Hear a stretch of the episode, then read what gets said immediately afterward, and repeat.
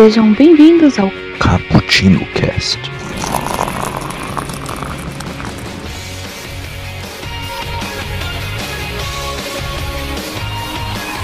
Bom dia, boa tarde, boa noite, boa madrugada, boa aurora para vocês ouvintes. Tudo bem? Meu nome é Nelson, estou aqui mais uma vez forçado a ser o host, de ser chicotadas e acorrentado a uma parede. Hoje nós estamos aqui para falar sobre a- o processo de redemocratização do Brasil pós-ditadura militar e que é mais um cast histórico e como sempre a gente a gente tá aqui naquele grupinho saudável de pessoas é, gentis, pessoas que ajudam ao coleguinha, que aceitam, que não ficam apressando o coleguinha quando ele tá dormindo acordar para gravar cast. Eu estou aqui com a pessoa mais maravilhosa do mundo, Iago. Apresente-se. E aí galera, meu nome é Iago e a gente tá aqui pra falar hoje de Brasil redemocratizado, então escondam suas carnes, que a inflação vem aí. Teta, pô. E do meu outro lado tá outro cara que é super gente boa, um cara maneiro, um cara batuta. Nosso amigo Daniel. Se apresente aí, Daniel. O Nelson me elogiando, mais inédito É isso. sarcasmo, relaxa. É, também. Fala galera, aqui é o Daniel. para um país que já começou indo bem, porque saiu da ditadura e foi pra democracia, a gente começou bem mal nas escolhas dos nossos líderes. E por último, o nós temos um convidado, nós temos o mais um amigo de Iago que está aqui conosco, dando a sua o prazer de sua presença. Vamos ouvir a bela voz de Luiz. Fala galera, é um prazer estar com vocês. Muito legal estar participando desse podcast e o bigode tá mamando na teta há muito tempo. Ô Luiz, Luiz, Luiz, posso fazer um pedido? Claro, Repete isso aí com a voz furrela. mas posso. Vai, mano. É, Só, só, só que isso da FM, FMU vai entender, mas por favor, faz. essa aqui vai pra todos os internacionalistas em curso da FMU. O bigode está mamando na teta faz muito tempo. Abraço, galera. Vamos pra Polônia. Ai, caralho. Ai, caralho, só quem estudou FMU vai entender, mas tudo bem. E agora em Bimorumbi. Ah, é, Ah, é verdade, é Bimorubi também. Eu tava checando meu Twitter, então não entendi essa piada, mas beleza. A gente já começa errado quando ninguém faz a citação do eu estava tomando um café com alguém. Mas tudo bem. Ah, nem. Ah, Ah, isso aí já foi faz tempo. relaxa. como sempre, vocês, nossos ouvintes que já estão nos acompanhando há tanto tempo, vocês que vêm crescendo mais a cada dia e o Iago duvida de nossos poderes, ah, você sabe que quando a gente grava um cast histórico, a gente sempre puxa a partir de um filme. E hoje, como não poderia de ser, nós pesquisamos durante horas para escolher um filme que pudesse retratar a, este momento histórico que nós vamos falar hoje. E o filme que nós encontramos que pode servir como bom ponte de partida para vocês entenderem sobre o que, que nós vamos falar nesse cast é o filme O Que É Isso, Companheiro, de Bruno Barreto. Um filme que foi estreado em 97, então ele, tá completando, ele completou esse ano 20 anos de que ele foi lançado. E ele é um filme que trata sobre o sequestro do, do chanceler americano, que foi feito pelo movimento 4 de outubro, Iago? É. Você lembra o nome do movimento? Puta, 4 de outubro, não lembro, mas eu acho que é. Vai, vai, vai falando aí que eu vou confirmar aqui. Mas o, é o Agostinho da, da grande família, ele sequestra o Alan Arkin, que é o cara do Argo, e ele troca de soltar alguns prisioneiros políticos que a ditadura militar havia capturado, em busca de uma maior abertura política, podemos dizer assim. Abertura política que foi feita, que foi consolidada a partir do processo de redemocratização, que é o grande foco do nosso cast hoje. É, é, Nelson, Nelson, movimento 8, revolucionário 8 de outubro. Pô, errei, errei por quatro dias. Não foi tão feio assim pra um cara que faz química, né, Não Daniel? falo Tá indo nada. bem, tá indo bem. Conhecido popularmente como MR8. Boa, boa, boa. Por isso que nós temos profissionais e eu. O que, que foi que ele errou do número antes da gente começar a gravar, que eu já até esqueci que eu ia caguetar? Ele tá fazendo as contas, ele tá fazendo as contas de 97 pra 2007. Ah, é, aí falou 2000, 2000, é, 97 pra 2017, é, 30 anos. Um cara de exatas Ah, erradas. cara, é, eu, tô- eu tô Não vem acordado. com desculpa a- que você acordou agora. vai Agora estou acordado há 15 minutos. Graças ao Iago que me ligou enquanto eu estava dormindo de boa. Eu tive que. Ah, caralho, Iago, cala a boca. Mas tudo bem. Ah, Daniel, já que você tá falador hoje. ah, Vamos lá, o Brasil, no, por que, que ele estava buscando esse processo de redemocratização? O que estava acontecendo no Brasil para que isso fosse importante? Dá um breve resumo do que, que foi a ditadura militar. Ou eu falo já da redemocratização ou falo o que, que foi a ditadura. Você decide aí, tipo. Não, mas eu tô falando do que levou à redemocratização, então tô perguntando o que foi a ditadura. Então, Escuta o seu rosto e fale, não. Bom, o que levou à redemocratização, redemocratização especula-se que, tipo, já um tempinho antes de acabar a ditadura, os presidentes, entre aspas, do Brasil já estavam visando essa abertura e o fim da ditadura. Mas especula-se, né? Dizem. Tem gente aí que fala que não tem como, seria ver uma coisa muito mais pra frente e tal. Aí é, rola um debate muito extenso para isso. Pra, pra, quem quiser o contexto geral assim, da época, foi mais ou menos assim. Brasil é, acabou sendo a Guerra Mundial, Guerra Fria. O que é a Guerra Fria? A polarização de dois lados. Estados Unidos e União Soviética. Aí era aquela meio guerra ideológica, capitalismo contra comunismo. E nisso, muitos países da América Latina se alinharam ao pensamento norte-americano. E graças a isso, eles meio que quiserem para impedir o pensamento comunista de chegar nas na América Latina, muitas ditaduras se instalaram aqui no, no Brasil. E a do Brasil, por exemplo, foi de 90, 64 a 85. Muitas ditaduras se instalaram, se instalaram aqui no Brasil, na América Latina. É, é, falar, muitas ditaduras se instalaram aqui na América é, Latina. Tem a ditadura de São Paulo, a ditadura do Rio de Janeiro, a ditadura no, no Rio Grande do Sul. A de Manaus era mais sanguinolenta. Mas foi isso. Basicamente, no, o Brasil sofria com um período de instabilidade democrática com o, a abdicação do, da presidência do Jânio Quadros, em 62, né? No mesmo ano com a com o, o JQ JG, o Opa, Jango, Jango. JG, aliás, João Goulart ah, tá. assumindo a é, assumindo a presidência. No mesmo ano com a visita do, do John Kennedy já tinha a especulação de que o John Kennedy faria a financiamento né, do, de um golpe militar dentro do Brasil financiado pelos Estados Unidos. Porque aquele período do, da política externa independente, aí vai para vocês aí, internacionalistas. Política externa independente do Brasil fez com que o sistema brasileiro ficasse meio exaurido e muito é, peitasse muito a política externa dos Estados, do, dos Estados Unidos. Né? Então, basicamente, os Estados Unidos estavam tentando pôr um freio na independência terceiro-mundista brasileira. É, que tipo assim, que, eu, em 61, quem era presidente era o, era o Jânio Quadros, né, que assumiu. Só que da, é, o Jânio Quadros ele foi um presidente muito controverso em política é, internacional, porque o Brasil sempre se aliou muito aos Estados Unidos. E ele sempre quis se desvencilhar muito disso, mas pela ideologia que ele tinha. E já causou meio que um conflito com os americanos. E quando ele renunciou, porque em 61 ele renuncia, pensando que o povo ia chamar ele de volta para as urnas, que foi mais ou menos com o Getúlio, na década de 50. Mas não foi. O pessoal falou foda-se e entrou o vice dele, que era o João Goulart.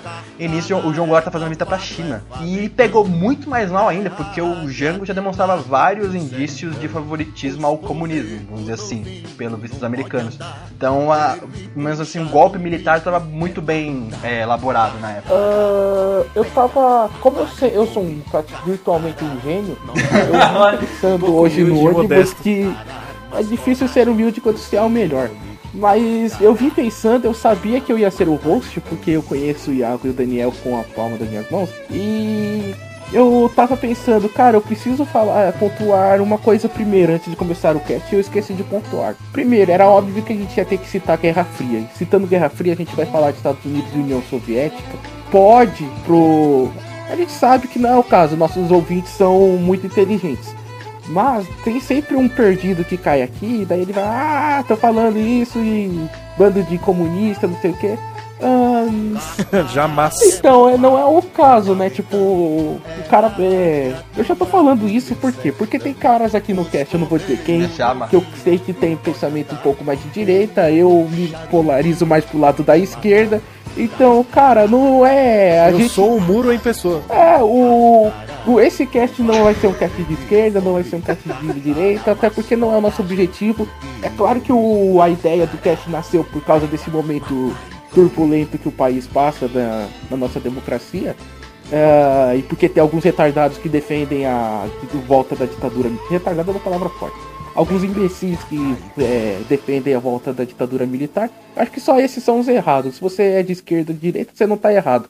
E. A gente tá no debate se nazismo é de direita ou de esquerda. Eu paro aqui. não, não, daí aí já eu não. Eu quero descer do ônibus. Aí já não é nenhum imbecil pela janela. Tá fazendo a gente, isso. A gente tá no debate que em 2017 tem nazistas. Isso que é pior ainda. E eles atropelam pessoas. Porra, é foda, né, cara? Não, cara, esses, esses, esses, essas pessoas a gente desconsidera, porque o, o cara que diz isso, ele não sabe baixar um podcast. Ele não tem essa. Ele não tem essa capacidade intelectual para fazer uma coisa tão complexa quanto apertar baixar. Mas o. Muito sexo entre primos dá nisso. Exatamente.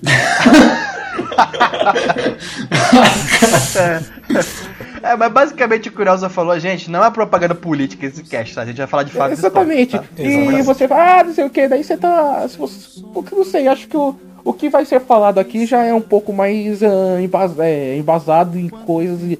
Tem documentos que comprovam o que, que vai ser dito aqui, principalmente pelo que os outros três falam. Eu como eu disse, eu sou. Café com Eu sou filho de professor de história, mas eu tô aqui na.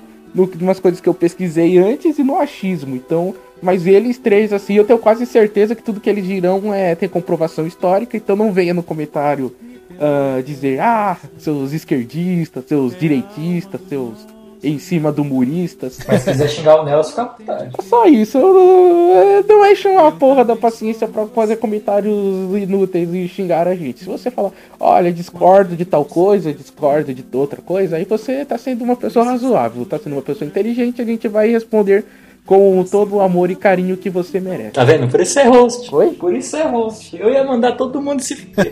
Nelson Panos Quentes. Eu acabei de chamar uma galera de imbecil, então isso não é realmente um panos quentes, mas é. É, verdade, verdade. Eu já ia falar, ó, manda, manda e-mail pra d.portela.cagueipravocê.com. É Gmail, tá, gente? Não é caguei. Pra vocês que quiserem mandar vários cavalos de Troia.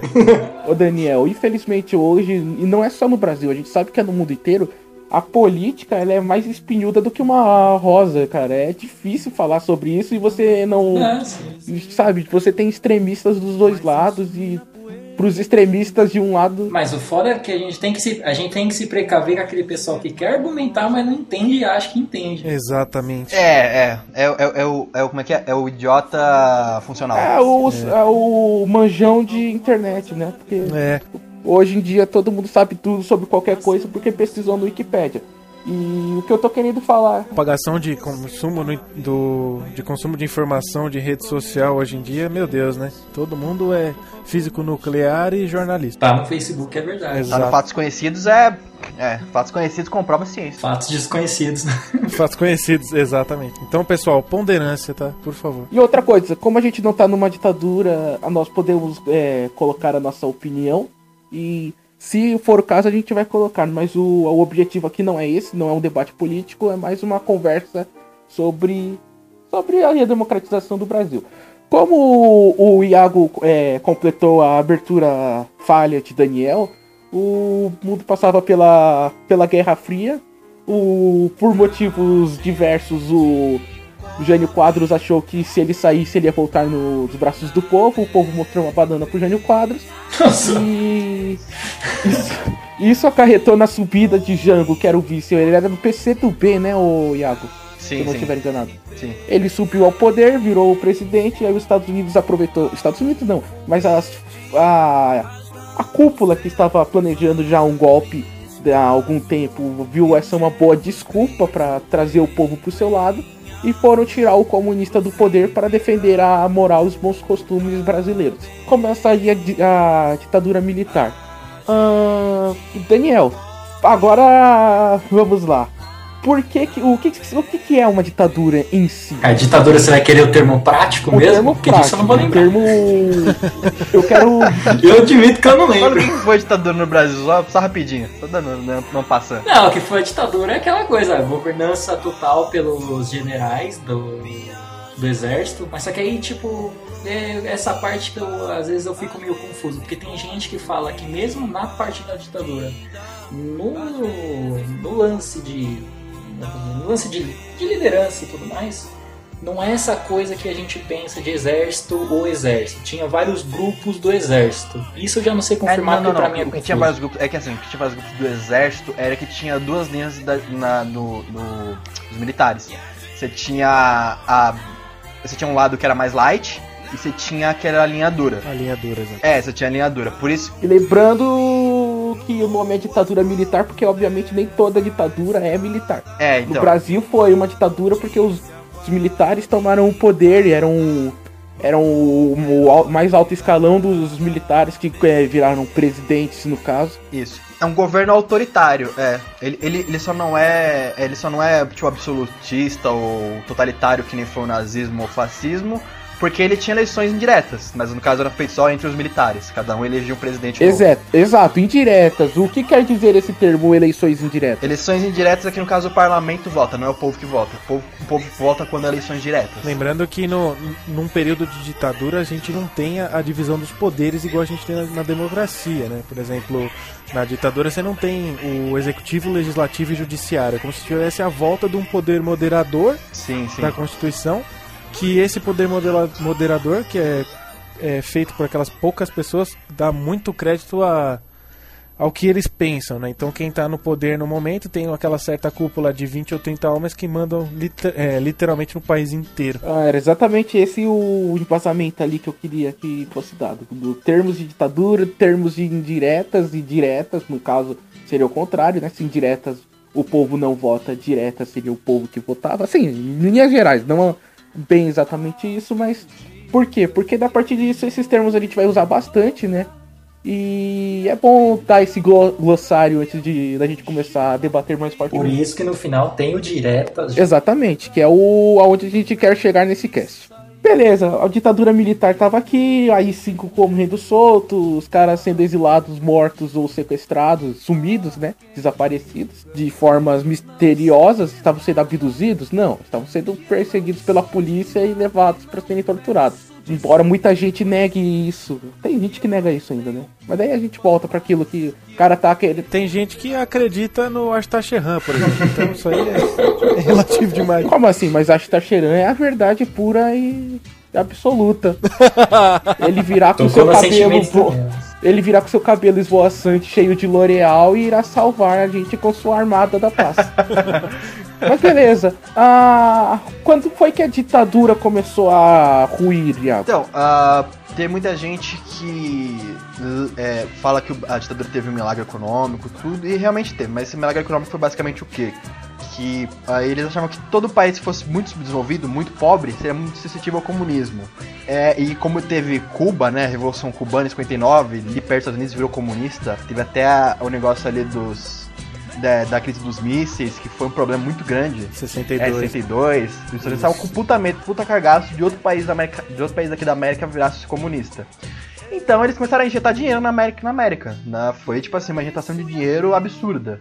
É, muitos países, muitas ditaduras foram financiadas, financiadas não entre aspas, receberam muitos investimentos externos dos Estados Unidos. E nos anos, nos anos 70, o Brasil teve uma bonança disso. Muito, é, muita, muito investimento, muito dólar chegando no Brasil, muitas empresas recebendo dinheiro desses dólares. E começou. É lógico que não foi, não foi todo mundo da sociedade é, que se vangloriou disso daí. É, não, não foi. A, ela melhorou, mas assim, foi uma coisa mais. Assim, ah, imprimiu muito dinheiro tá dando pro pessoal. Mas depois isso vai chegar mais pra frente. Aí nisso, conforme teve o, o esse investimento de dólares massivo aqui no Brasil, o que aconteceu?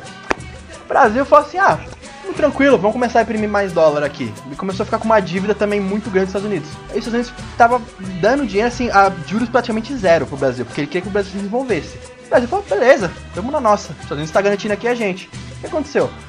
É, começaram a, a, a Guerra Fria come, começou a meio que se abalar. Começou a acontecer umas coisas ali. Começou a ter crise do petróleo na década de 70 que. É, duas crises, é, né? Duas. Começou a ter uma, umas. Foi, foram três, né? Mas a terceira foi mais pra frente. Sim, sim. Aí na década de 70 teve crise do petróleo, a gente já perdeu uma. Já perdeu uma boa. uma boa fatia do mercado que ele tinha no petróleo ali por causa da. Dos árabes ali começaram a controlar o preço do petróleo. É, você teve o. Você teve a União Soviética invadindo o Afeganistão. E isso preocupou muito os Estados Unidos na, na época que eles estavam eles não estavam é, investindo tanto em armamento, mas essa, essa invasão essa invasão da soviética ao Afeganistão marcou o que a gente chama na política externa mundial do fim da política de detente, né? Sim, uhum. sim. Então foi, foi o reaquecimento da Guerra Fria. Essa invasão o, soviética ao Afeganistão foi como se fosse um, uma represália a. Uma, o, na verdade, foi como se fosse uma represália do, do da União Soviética à Revolução Iraniana, né? Que, por viés, foi financiada pela União Soviética e os Estados Unidos financiavam os, os rebeldes lá no, no Afeganistão para tentar tomar o poder dos soviéticos. Então, aquela coisa que era velada. Isso é a cagada, né? É, então. Isso é a cagada a nível Daenerys Targaryen no Game of Thrones. Mano, não faz isso. ah, Luiz, rapidinho, explica o que é, explica o que é a, a detente, né? Ah, claro, galerinha. a, a, detente ou distensão é um, foi uma política externa que foi adotada pelas duas grandes potências da, da Guerra Fria, né? A União Soviética, Bloco Comunista e o Bloco Capitalista Estados Unidos. Depois de 69, depois do, do, da, do fim da corrida espacial, quando o homem chegou à Lua, já não era mais um, um enfoque tão grande a, a produção de, de como eu posso dizer, de armamento, né? De armamento, é, de armamento bélico assim para demonstração de força. Então, entre 69 e 69, você tem um momento de política externa mundial que chama é, detente, né? Ou distensão. E nesse momento, as, as potências tentam firmar alguns acordos, tipo o programa de não proliferação de armas nucleares com o programa SALT 1. E com esse tipo de programa sendo é, financiado pelas potências, a gente tem um momento de uma certa estabilidade no mundo, sem aquela ameaça velada que a gente teve, por exemplo, na, na fase clássica da Guerra Fria, que acabou com culminando com a crise dos mísseis em Cuba, né? Então, entre 69 e 79, é, ficou, o mundo basicamente ficou meio que estagnado nesse período, a não ser com financiamento de, de milícia, né? Por, por algumas das partes dos, dos dois eixos aí. Então, entre 69 aí, e 79... Aí o russo, como é russo, disse, não quero. Aí não quero, exato. as coisas. O cara bate em urso, ele vai ficar esperando essas coisas, você já sabe, né? Eu tô vendo, eu tô vendo um monte de gente agora pesquisando Salt no Google e dando de cara com a Angelina Jolie. Ah. gente, plano Salt, né? Não Salt filme, né? Exato, por favor. Aí, aí, aí, tipo assim, nisso quando a União Soviética faz essa cagada de invadir o Afeganistão, os Estados Unidos falam, opa, Voltou aí a Guerra Fria. É aí que eles voltam a é. investir em armamento e, Isso que ele tem que ser do Luiz, que é a, guerra, a Star Wars, né? Do Ronald Reagan. Isso, programa, programa Star Wars e o, o reaquecimento da Guerra Fria. É, nesse, nesse período pós, o, o, o, presidente dos Estados Unidos ainda era o. Ah, é o Carter. O Jimmy Carter. E o representante geral lá da, da União Soviética, o Leonid Brezhnev. Nesse momento, de Guerra Fria que a gente tem o, o, o Carter no poder e o Carter um, um democrata no poder. E aí que a gente vê que tem aquele esgotamento do sistema americano de que daquela alternância de democracia e republicano, os, o povo americano em geral sempre achou que você precisa de um republicano no comando numa época de guerra, né? então, é, ou numa época de guerra ou de ignorância, mas tudo bem.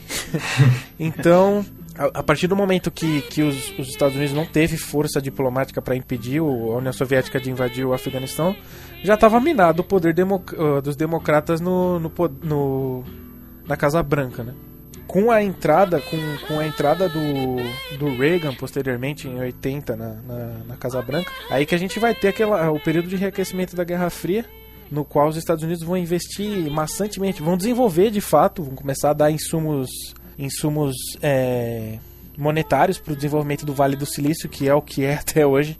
E esse desenvolvimento é feito para alavancar, porque os Estados Unidos nunca conseguiu acompanhar a União Soviética com no quesito de, de número de armamento, né?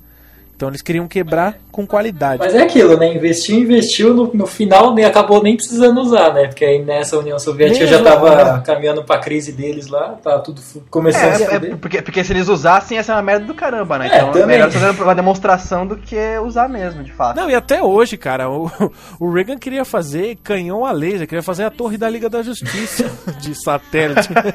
até hoje não existe essas coisas, mas o como sempre, o poder do cagaço reinou, né? ah, se o Reagan tivesse se mantido assim, o mundo seria um lugar mais maneiro. Acho que a gente seria. teria o, o Watchman seria a realidade do. Se o Reagan tivesse continuado. e... Com certeza, o mundo seria um misto de. De Independence Day 2 com com Liga da Justiça Sem Limite. Mano, chegaram a pedir, chegaram a pedir pro Obama fazer um orçamento lá com os secretários dele para ver quanto que ia custar construir uma Estrela da Morte. É, nossa, meu. Dinheiro não é nada, né? Caralho, que magnífico, mano. Que mundo, que mundo delicioso é esse que a gente vive, que os caras estão realmente pensando em fazer uma estrela da morte pra destruir planetas, É. caralho. Isso aqui é ser invadido por quem? E, não, sabe o que é porque fizeram? Fizeram, tipo, assim, o cálculo tal de quanto custaria uma estrela da morte e tal. Tipo, tá na casa, tipo, dos, Dos tri. trilhões, quadrilhões. Tem até o assim. documento, pô. Tem. Tem, velho, é muito, é muito Ah, feio. dá Imagina pra fazer, cara. imagina Dá pra o idiota fazer. que entregou isso você tem que matar muita gente de fome, mas é- dá pra fazer. Imagina, Imagina o cara que teve que fazer o cálculo. jogaram pro estagiário assim, aí, otário, entrega isso aí na mão do, do Aí, Obama. Vinícius, tipo, é, cal- calcula aí. Nossa. Mas. Então, por que, que a gente tá falando de tudo isso? Porque o cenário político americano, ele, querendo ou não, ele vai interferir aqui. Como os garotos falaram aí, eu não lembro exatamente quem falou. Mas com certeza não foi o Daniel. Nossa. Ah, Não, é, é, é, não, é assim, é que é, tem que entender uma coisa assim, economia não é uma coisa fechada. Você, na economia, é diversos setores que se cruzam entre si.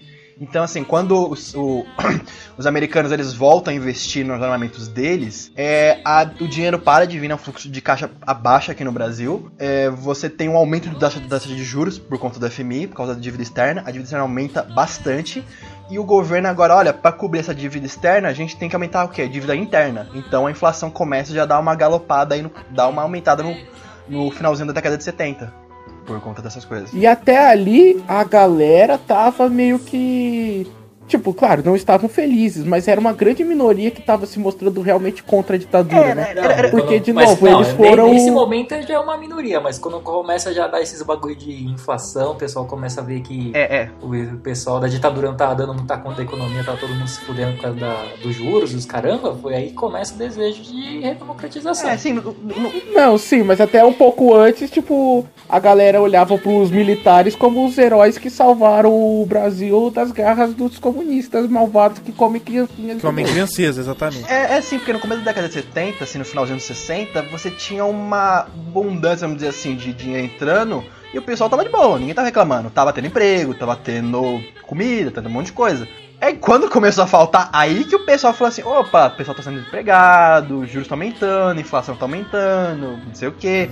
Aí E começou. o, essa, esse choque do petróleo, Esse daí foi o jab na cara do Brasil. É. esse segundo choque do petróleo foi, foi um, um baque gran, grandíssimo. Assim, Empre- empresas faliram da noite pro dia, em 79, por causa da invasão da, da União Soviética no Afeganistão. Né? Teve o segundo choque do petróleo e empresas faliram da noite pro dia. Transportadoras não estavam aguentando o, o nível de, de, gás, de combustível enfim, que eles, que eles utiliz- utilizavam, que subiu de 1 para 2 mil em 24 horas, porque o nosso câmbio ainda não era fixo, ainda não era variável, um câmbio fixo. Basicamente implodiu a economia de a economia viária brasileira em um mês. É, e foi por isso que o Brasil investiu tanto no projeto álcool. É, os únicos momentos da história do Exatamente. Brasil que a gente foi útil na pesquisa de qualquer coisa, infelizmente, porque É. pesquisa no Brasil nunca foi o nosso forte. Claro, nós temos grandes pesquisadores, nós temos grandes trabalhos. Ah, Só não tem grande é, investimento. não tem investimento nenhum do governo. Então os caras eles têm que se virar. Ou muitas vezes os nossos maiores pesquisadores são obrigados a ir para outros países. Então as conquistas deles acabam ficando como glórias de outros países. Mas ah, então esse foi o jab. Aí, de- desculpa, só, só te interromper, só se interromper um minutinho, nossa. É, piada pros outros dois que eles vão entender. Não é à toa que a Furri ela só posta no Facebook gente que se forma na universidade lá fora. né? Pô, é verdade. É verdade. Eu não vou citar nomes porque eu não quero ser processado, mas já sabe, né? Aham. ah, eu, eu solto, foda-se. Mas e aí, vocês ficam colocando piada interna dentro do cast que só vocês três entendem, Exato. porra? É, exatamente. A gente é exatamente. aluno da FMU. É. Alunos da FMU e ad- adjuntos entenderão. Mas eu estou aqui com o escudo da verdade e da justiça protegendo aqueles que se formaram em outras faculdades. e dizendo, parem com essa porra. Mas tudo bem. Daniel, o que foi o AI-5? Oi? Bom dia, como vai? Flor Oi. do. Daniel, Desculpa, ô, cara. que foi o i5? Cortou. Chocolate. Eu lembro que foi do Geisel. Não seu animal, i5 foi o ato institucional número 5, foi o Costa e Silva que impôs. É. Foi do Costa e Silva, cara. Foi, foi quase 68. 68, o i5 Sim. começa a emergir. Ah, errei. Ele só começa a Errei, pegar errei. paulada mesmo na década de 70, mas ele começa em 68. Iago, Iago, Costa e Silva são quantos presidentes? Dois, né? O Costa e o Silva. Presidente é o Gêmeos. Gêmeos. Costa Silva. O cara me solta isso no Gêmeos idênticos. aula, mano. Puta, comecei a... Bom, pessoal, pra quem não sabe o que é, né?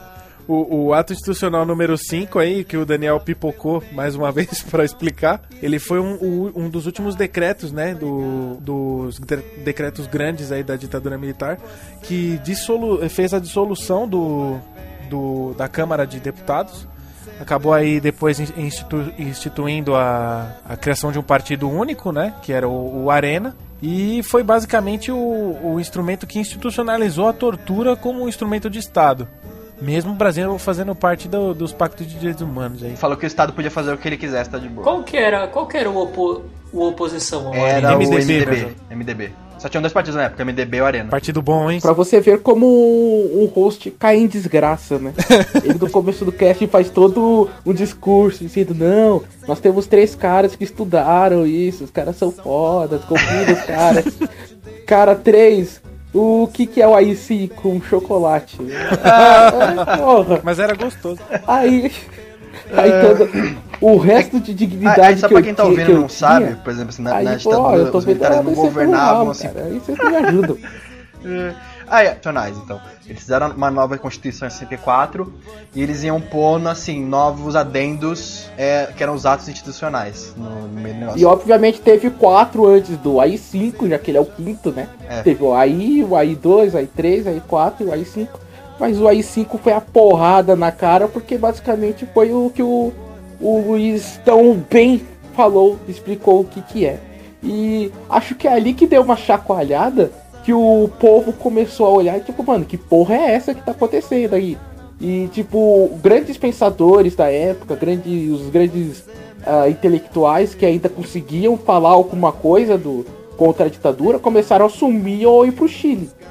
Aí, nego. Afasta de mim esse cálice. Exatamente. O Me lembrou disso. Chicão Buarque, Caetano, Gilberto Gil, o, os políticos, os caras que estavam na Uni na época, que hoje em dia viraram políticos. O, FH, o, rapidinho, é, o FHC foi do Lula foi, o Serra, uma galera que tá, hoje em dia foi. Serra. Dilma foi Dilma presa. Foi presa. Também era terrorista, né? Meu, o diretor da minha escola foi preso no mesmo dia que a Dilma. A partidário. O, no, o nosso professor de economia apanhou lá, apanhou na passeata das ditaduras. Ele é, ele é, é surdo de um ouvido porque ele apanhou muito na ditadura. É. Olha que coisa legal. Ah, então, daí aconteceu, o Brasil virou aquela porra louca, né? É. Tipo, o nego não podia falar uma coisa que o vizinho escutasse assim. E se o vizinho já não gostasse de você, ele ligava, ó, oh, mano, ele tá lendo um livro vermelho aqui maroto. E ele tá, ele tá com uma tem um foice e, uma, e um martelo na mão. Martelo.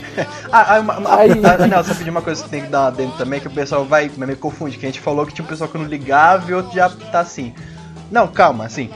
Tem, tem um pessoal que tava ok com a ditadura naquela época, porque o dinheiro tava entrando, então tava tranquilo. Tá, o pessoal tá empregado, que não era muito mais ligado em política. O pessoal que tinha já um viés mais ideológico voltado à esquerda, vamos dizer assim, muitos artistas, muitos professores, as coisas, eram contra esse sistema e por isso estavam lutando contra ele. Desde e mais com o AI-5 começar mais a perseguição contra eles. Porque como eles tinham um viés mais voltado à esquerda, eles que eram medo de né, a União Soviética conseguir entrar por, por meio deles. Por isso que eles foram tão perseguidos assim. Eles estavam na merda. O resto do pessoal tava assim, tranquilo, entendeu? Sim, sim, mas daí é tipo aquela coisa, né? Se você quer é, enfrentar alguém, você não responde. No momento que você responde, você dá combustível para aquela pessoa o que, que ela quer dizer é pra ela tipo, ter que replicar depois e ser ouvida o governo fez isso. Tipo, os caras estavam lá. O cara tava fazendo a música dele ali. O povo tava. Eles, ah, vamos. Vamos censurar aqui, vamos censurar ali, mas o povo tava ok. A partir do momento que o, você tava mandando o cara pra, pra fora do país, aí o nego falou, porra, não, aí, aí já é demais, cara. Você tá tirando o cara do. Tipo, exílio, exílio. Ou a gente, sei lá, parece hoje em dia que exílio é uma coisa pequena, porque muita gente quer sair do Brasil hoje em dia, né? Porque é. tá difícil. Mas, porra, o cara que realmente amava o país, você ser obrigado a sair do lugar que você tá lutando para melhorar, você é obrigado a ser, ser expulso do país por causa da sua ideologia política, deve ter sido foda pra esses caras. E o. Eu acho que nesse momento o povo começou a. Alguns. A... Não, não, não, tá, não foi a partir desse momento. Durante o AI-5 era muita galera mais assim de escola, intelectual, artista, que estava sendo mais perseguido. O grosso da população mesmo começou a mais ser contra a ditadura no momento mais econômico. Isso é uma coisa bem clara. Na parte que começou as, as é, inflações. A inflação, o desemprego. A, aí a esquerda ganhou voz e começou a falar pro pessoal, ah, tá vendo como ela é tão boa, não sei o quê? Aí o grosso da população começou a incentivar ao fim da ditadura. E ali é porra louca, tipo, eu tenho um boneco do BB-8 aqui, se ele tivesse na ditadura militar, ele já podia ser preso. Porque ele representa a, a aliança rebelde. E, e os caras ah, podiam não, ver isso como um ah, subversão. Ah, mano, ah, não. Ah, vai, vai, Estou tá, offline. Ai, caralho. Não, não, não, não, acontecia isso aí, na ditadura. também. Ah, não, não, não era tão assim também. Calma, não era tão assim também. Era mais o pessoal que era mais engajado politicamente que era acontecer isso aí. O pessoal mesmo, é, o pessoal começou mesmo a voltar com a ditadura mais no finalzinho da década de 70 que começou os problemas econômicos. Tipo assim, quando você mexe no bolso do cara, aí sim ele fica puto. aí sim ele fica putaço. Aí você não pode mexer com o povo. Mexeu no bolso, mexeu com o povo. Exatamente, cara. você, enquanto você tá. Revolução Francesa, a mesma coisa. Enquanto, é, enquanto você tá ganhando, tá tudo certo. Olha aí quantos empresários não, não financiaram as campanhas do Lula e financiariam de novo, se possível. E depois vem me falar que que o Lula é comunista e que a Dilma é comunista. Cara, enquanto eles estão ganhando, cara, quem tá lá tá bom. Saúde. Inclusive, a Odebrecht foi uma das empresas mais beneficiadas no tempo da ditadura. É. Tomara que eles não escutem mais, mais foram. É, eles começaram ali, né? São os filhos da puta, eles já começaram errado e. Não, não, não eles começaram no, no, eles começaram no, no, no Getúlio. Aí depois eles foram mais 44. ainda. É. Não vou nem falar da JBS. Aí. não precisa nem falar nada. Precisa não. Aí. Os caras cresceram mais que bactéria. Me brota alguém assim do meu lado e fala: É friboi? A menina, é friboi? Epa, epa, epa. aí, aí eu pedi só eu tomando no, no final da década de 70, quem que era o presidente? Era o Geisel. Só que o Geisel tinha um problema muito sério. Ele não gostava de empresário. Ele é um cara muito fechado. Ele é um cara que não gostava de economia. Ele é um cara muito difícil de se lidar. O nosso professor Olavo falava bem dele, assim, falava bem disso dele. Aí que, aí que aconteceu? O, o Geisel, ele já não tinha um bagulho pra aguentar saco de. Saco, pra aguentar saco de empresa, pra aguentar papo econômico. Então ele já começou a dar um declínio. Ele não escutava muito o ministro da Fazenda, que era o Definato naquela época. Ele já não estava ligando muito se os juros estavam subindo. Aí o que aconteceu? Ele começou a meio que abrir as porteiras. Porque o Geisel, os militares, pra falar a verdade, já estavam meio de saco cheio já na época, já na década de 70. É, tá só, só fazer um adendo, ô, ô Iago. É, pra quem não sabe, o Delfim Neto ele é aquele velhinho do Up, Altas Aventuras. Igualzinho, só que ele pesa 40 arrobas a mais. E ele mandou é. no Brasil, cara. Aquele tiozinho, ele mandou no Brasil. Ele que ele era, ele foi ministro da economia de todos os governos é, de, da ditadura, se não me engano. E ele mandava no Brasil, cara. É o que ele conseguia contornar os caras. E depois ele continuou sendo um nome forte na política, mesmo depois do processo de devolução. Até hoje. mais bizarro, né? Continuou, continuou. Até hoje ele tem 100 anos e ele ainda é conselheiro do do Temer, Monra. O Brasil é o Brasil é maravilhoso por causa disso, né? A gente tem essa capacidade de merda de é o maluco faz um monte de cagada no passado, mas a gente perdoa. É um povo benigno. É, estatizar. Ah, mas ó, assim, no, na questão do Gaiden, ele foi, eu achei ele muito esperto. Tipo, mano, ele, ele, era fechado, não gostava muito de economia, de empresário. Então o que ele fez? Eu vou abrir essa merda, cuidem vocês e se virem. Já tô na história é, é mesmo. Isso mesmo. É, é, é, é isso mesmo. Aí o Geisel já começou a abrir as porteiras, assim, pouco a pouco. Ele não abriu tanto, né, mas ele abriu pouco a pouco. Que nem foi no governo dele que teve o filme do AI-5, que foi a perseguição ferrada pro pessoal, em 78. Ele já conseguia, assim, amenizar a censura, né? Já falar, não, pode falar mal da ditadura um pouquinho, assim, não pode exagerar. Pode falar que meu bigode é, é feio. E, mal vestido. É, e nisso os Estados Unidos... Com... É, e nisso os Estados Unidos co começou uma aproximação com a China. Porque na época a China tava um caos, a China tava horrível da, passou pelo Mao Tse Tung. Que por, sim, que por causa disso o Brasil se aproximou da China. Sim, isso mesmo. É, o, é, o, o, Brasil não tomou a iniciativa de se aproximar da China, esperou os Estados Unidos fazer isso para depois ir lá. Que o, o Nixon vai visitar a China para fazer medicamentos. É, fazer medicamentos não. Trocar empresas, tipo, mandar empresas norte-americanas para medicamentos. Porque a China tava numa situação alarmante ali. Aí, e também outra coisa que também marca bem o fim da ditadura, que marca esse desalinhamento dos Estados Unidos, é a Unidos, o Brasil reconhece a independência de Angola. Isso é uma foto muito importante, porque Angola, até aquele momento, até em 74, 75, né, se eu não me engano, era colônia de Portugal, até aquele momento. Por que eles conseguem a independência só naquele momento? Porque em Portugal estava passando pela Revolução dos Cravos, que era o fim do governo Salazar, salazarista. Já tava, era uma ditadura que durava mais de 40 anos em Portugal. E com, com essa revolta dentro de Portugal, muitas colônias como Angola e Moçambique se desvencilharam dele e conseguiram sua independência. Só que elas conseguiram uma independência e tiveram um governo, vamos dizer assim, mais socialista, mais comunista. E o Brasil falou assim, não, 75, pode... a Angola foi, ficou proclamada a independência em 11 de novembro de 75. Isso, 75, Até antes obrigado. disso era, um, era uma colônia portuguesa mesmo. Isso. Aí nisso você já vê, puta, o Brasil tá reconhecendo a independência de um país socialista. Você vê quanto isso já é um puta afronta aos americanos. Só que nessa época, como tava tendo crise do petróleo, quase acabando a detente, aí eles já nem ligavam mais. Então, isso já foi uma coisa já muito. Olha, a ditadura já tá caindo por terra, entendeu?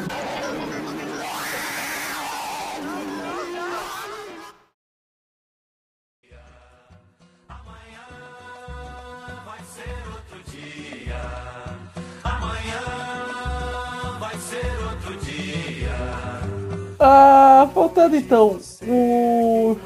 em 1983 surgiu a famosa emenda Dante de Oliveira. O que é essa emenda Dante de Oliveira, Daniel? Agora é sua hora de brilhar. Voa, moleque. Essa é porque eu sei o que, que é. Tá essa essa eu lembro da faculdade. Faz o gol, essa garoto. Essa eu lembro. Posso só fazer uma observação? Passa. Então, a emenda Dante de Oliveira foi aquela. Foi uma emenda constitucional que eles queriam que fizesse, não ainda na né, na emenda que eles fizeram em 67, não foi da ditadura que eles fizeram ou foi em 64 mesmo que eles já fizeram? Se não me engano foi 67. Ai, mas é bom, é bom pesquisar. É, 67. Foi 67, então. É. Eles queriam que incluísse a, o lance do escolha de votos que fosse direto, né? O povo que escolhia ao invés do modo indireto, como a gente explicou antes. E isso foi a a emenda Dante de Oliveira. a emenda Dante de Oliveira é, pregava pelos, pela votação direta. Caraca, Iago, eu vou te dar um abraço da próxima vez que eu te ver. Me lembre disso. Obrigado, viu, Daniel? Quê? Eu não entendi, qual foi a zoeira? É que você explicou uma maneira assim, meio que não deu pra entender, tipo assim, eu não entendi muito ah, bem. Tinha um cara chamado Dante de Oliveira, ele queria... Ele queria votação direta, aí ele propôs a emenda com o nome dele. Ele queria votar. Ele queria... Ele... É porque ele viu, ele viu o modelo da urna, ele achou bonitinho ele quis votar. É. Ah, tá, tá, tá dando outro, outro adendo aqui também. É que na época quem que era o presidente era o Figueiredo, já que era o último presidente da ditadura. Nele já meio que voltou o pluripartidarismo, então já tinha alguns outros partidos ali dentro da, da Câmara, entendeu? Então depois já, já conseguia ter um voto ali mais pra conseguir os outros candidatos. A ditadura já tava no chão, já. já. Praticamente tava decretado o fim dela. Né? Uma pergunta, é aí que começa as grandes músicas de protesto que a gente conhece, tipo que o Daniel citou, o Cálice do Chico Buarque, Roda Viva. Não, aí eu acho que já até já foi. Não, não, essas músicas são final da década é, de 60 começo 70. Pra dizer que não eu falei das flores, Roda Viva, é, a Band. Fatídico show da Band em 60 e tantos, que todo mundo cantou. É. O Rock in Rio de 2001, que tacaram garrafa no, no Carlinhos Brown. Isso, pode jogar. então, Eu aguento, pode jogar mais, pode jogar. Nossa, mano. Jogaram um bebê disso. nele. um bebê de plástico. Nossa, eu nem lembrava disso. Pô, cara, chama Carlinhos Bravo Rock in Rio é foda, né? Mas todos esses momentos uh, culminaram então na emenda do de Oliveira e ela chegou, era uma proposta, não foi aceita ainda, né? E ela caiu, né? Ela não foi, ela não foi aceita. É, ela não, não passou. Não, não foi aceita, é, não passou. Porque, no, porque assim, pra, pra ser uma, uma emenda, uma lei, passar alguma coisa no Congresso, ele precisa ter mais de dois terços da casa, né, Luiz? Ela, ela chegou a receber mais votos, mas como é, é como, como não tinha dois terços da casa inteira, não é, bateu o quórum necessário para que seja, seja posta em prática a, votação que é feita. Porque assim, você precisa ter dois Os caras que não foram, eles arregaram? Provavelmente. Eles ficaram tipo. Sim, sim. sim. Porque... Caralho, eu tô com medo, eu voto no sim, eu voto no não. É, tá com medo, é, porque é cravado no né, hoje. Foi como a votação lá do do arquivamento das denúncias do, do Temer que teve aí agora. É, que não bateu o quórum. Isso é estratégia política. É, é. é como se você falasse assim, ah, realmente a, a emenda passou, é, a maioria pensa nisso, só que no dia não tínhamos deputados suficientes. Você vai empurrando com a barriga, entendeu? Se você tiver uma base forte, você empurra com a barriga até o fim do mandato e o pessoal esquece. Cara, o pior é que isso é foda, porque é. Tudo bem, é meio. É importante você ter um, o mínimo de pessoas para que realmente aquela opinião seja a opinião da maioria. Mas, velho, isso abre uma brecha. Política é um Acho que política e direito são as duas áreas da que o ser humano mais é mais ardiloso, né? Nossa, cara, o direito um... é... é... por isso que os políticos fazem a é, lei, né, cara? por, por isso que você fez a melhor escolha do mundo e fez química. Exatamente. Mano, é pois assustador é. esse Cocaína é o que é. Você... Não tem outra forma. Exatamente. A gente entende a estrutura, a gente Já consegue sintetizá-la e entender o porquê que ela pode com você. Agora, política, velho, o cara. Um sim ou um não. Se o cara vota sim, ele tá fudido. Se o cara vota não, ele tá fudido. Nossa, daí o cara. É. Ele, ele tem a terceira escolha que é não ir. Aí se ele não vai, ele caga o país inteiro. Aí ele resolve cagar o país inteiro em vez de. Pra você ver, como, como tipo, de novo, você fez a escolha certa. Pra gente, política, a gente em crise dá nisso. Agora, pra você que é de química, deu crise, você faz metafetamina, você tá de boa, meu. É, meu. O único Você negócio humano que dá 8 mil por cento de lucro é vender cocaína. Fica a dica aí. Eu acho muito divertido a visão que vocês têm da química e da minha pessoa, mas tudo bem. Só de drogas. é, tipo, é, a química é isso. É, é o químico Exatamente. basicamente vive disso, né? De claro, drogas. Faz todo sentido. Uh, mas quem que era o. Quem que foi os caras que organizaram essa emenda? Porque a gente sabe que tu, uma emenda sempre vem. Quando aparece no jornal, aparece em seguida. Tipo, a emenda blá blá blá, feita, é, proposta pelo Romário, é, diz que tal coisa. Romário. E você sabe quem bola, foi? P. O Romário já fez várias emendas, é. É, uma emenda do Agora P.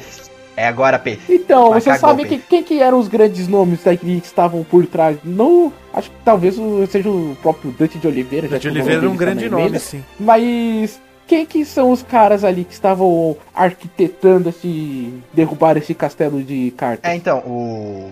Quem fez a emenda foi o Dan de Oliveira. E nisso começou um grande agito dentro da Câmara para eles conseguirem as diretas já, que foi um movimento né, que, como propunha é, eleições diretas, então eles combinaram esse termo de direta já. E direta já não começou com o povo, começou como um, uma, um movimento político. E quem começou esse movimento foram os, o Ulisses Maranhão e Tancredo Neves que eles eram do, do. Pode falar. O nome direta já não é porque, tipo, a ditadu os ditadores já. Os ditadores militares já tinham prometido. Posso fazer um adendo, Iago? Só que eles estavam pensando em fazer um processo gradativo. Aí o povo disse que caralho com isso, a gente quer diretas agora. Isso, exatamente. Lento e gradual, nas palavras do Figueiredo. É, lento e gradual. É, mas o, o nome direta já não surgiu aí. Surgiu com o, esse movimento político, entendeu? Mas beleza, mas o Diretas já foi por causa disso. Não, não, é não, foi.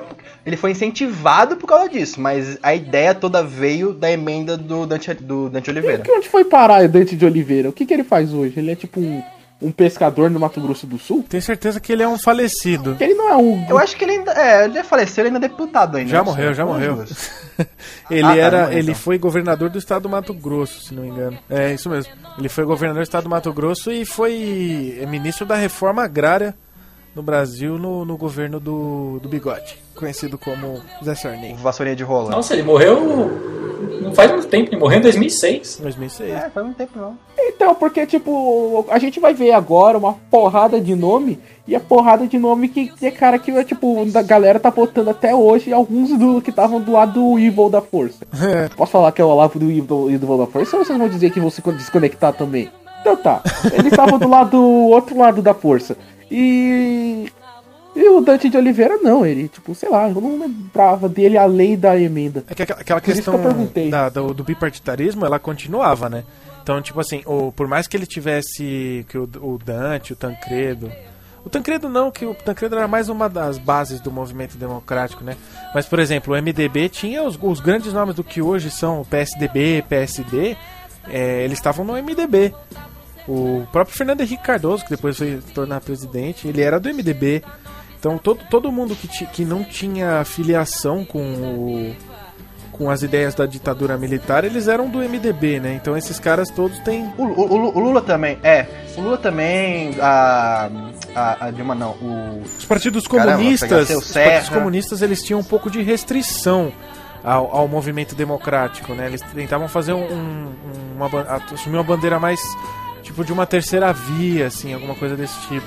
Mas eles, no, no início, eles Mas não era uma lá, coisa assim. legalizada, eles não tinham. Ou tinham... Eles eram vandalizados e, e jogados na ilegalidade, tipo, então. E, e, isso, é, eles, eles eram todos do MDB, tipo assim, era uma, uma conglomerado todo mundo que não era da arena.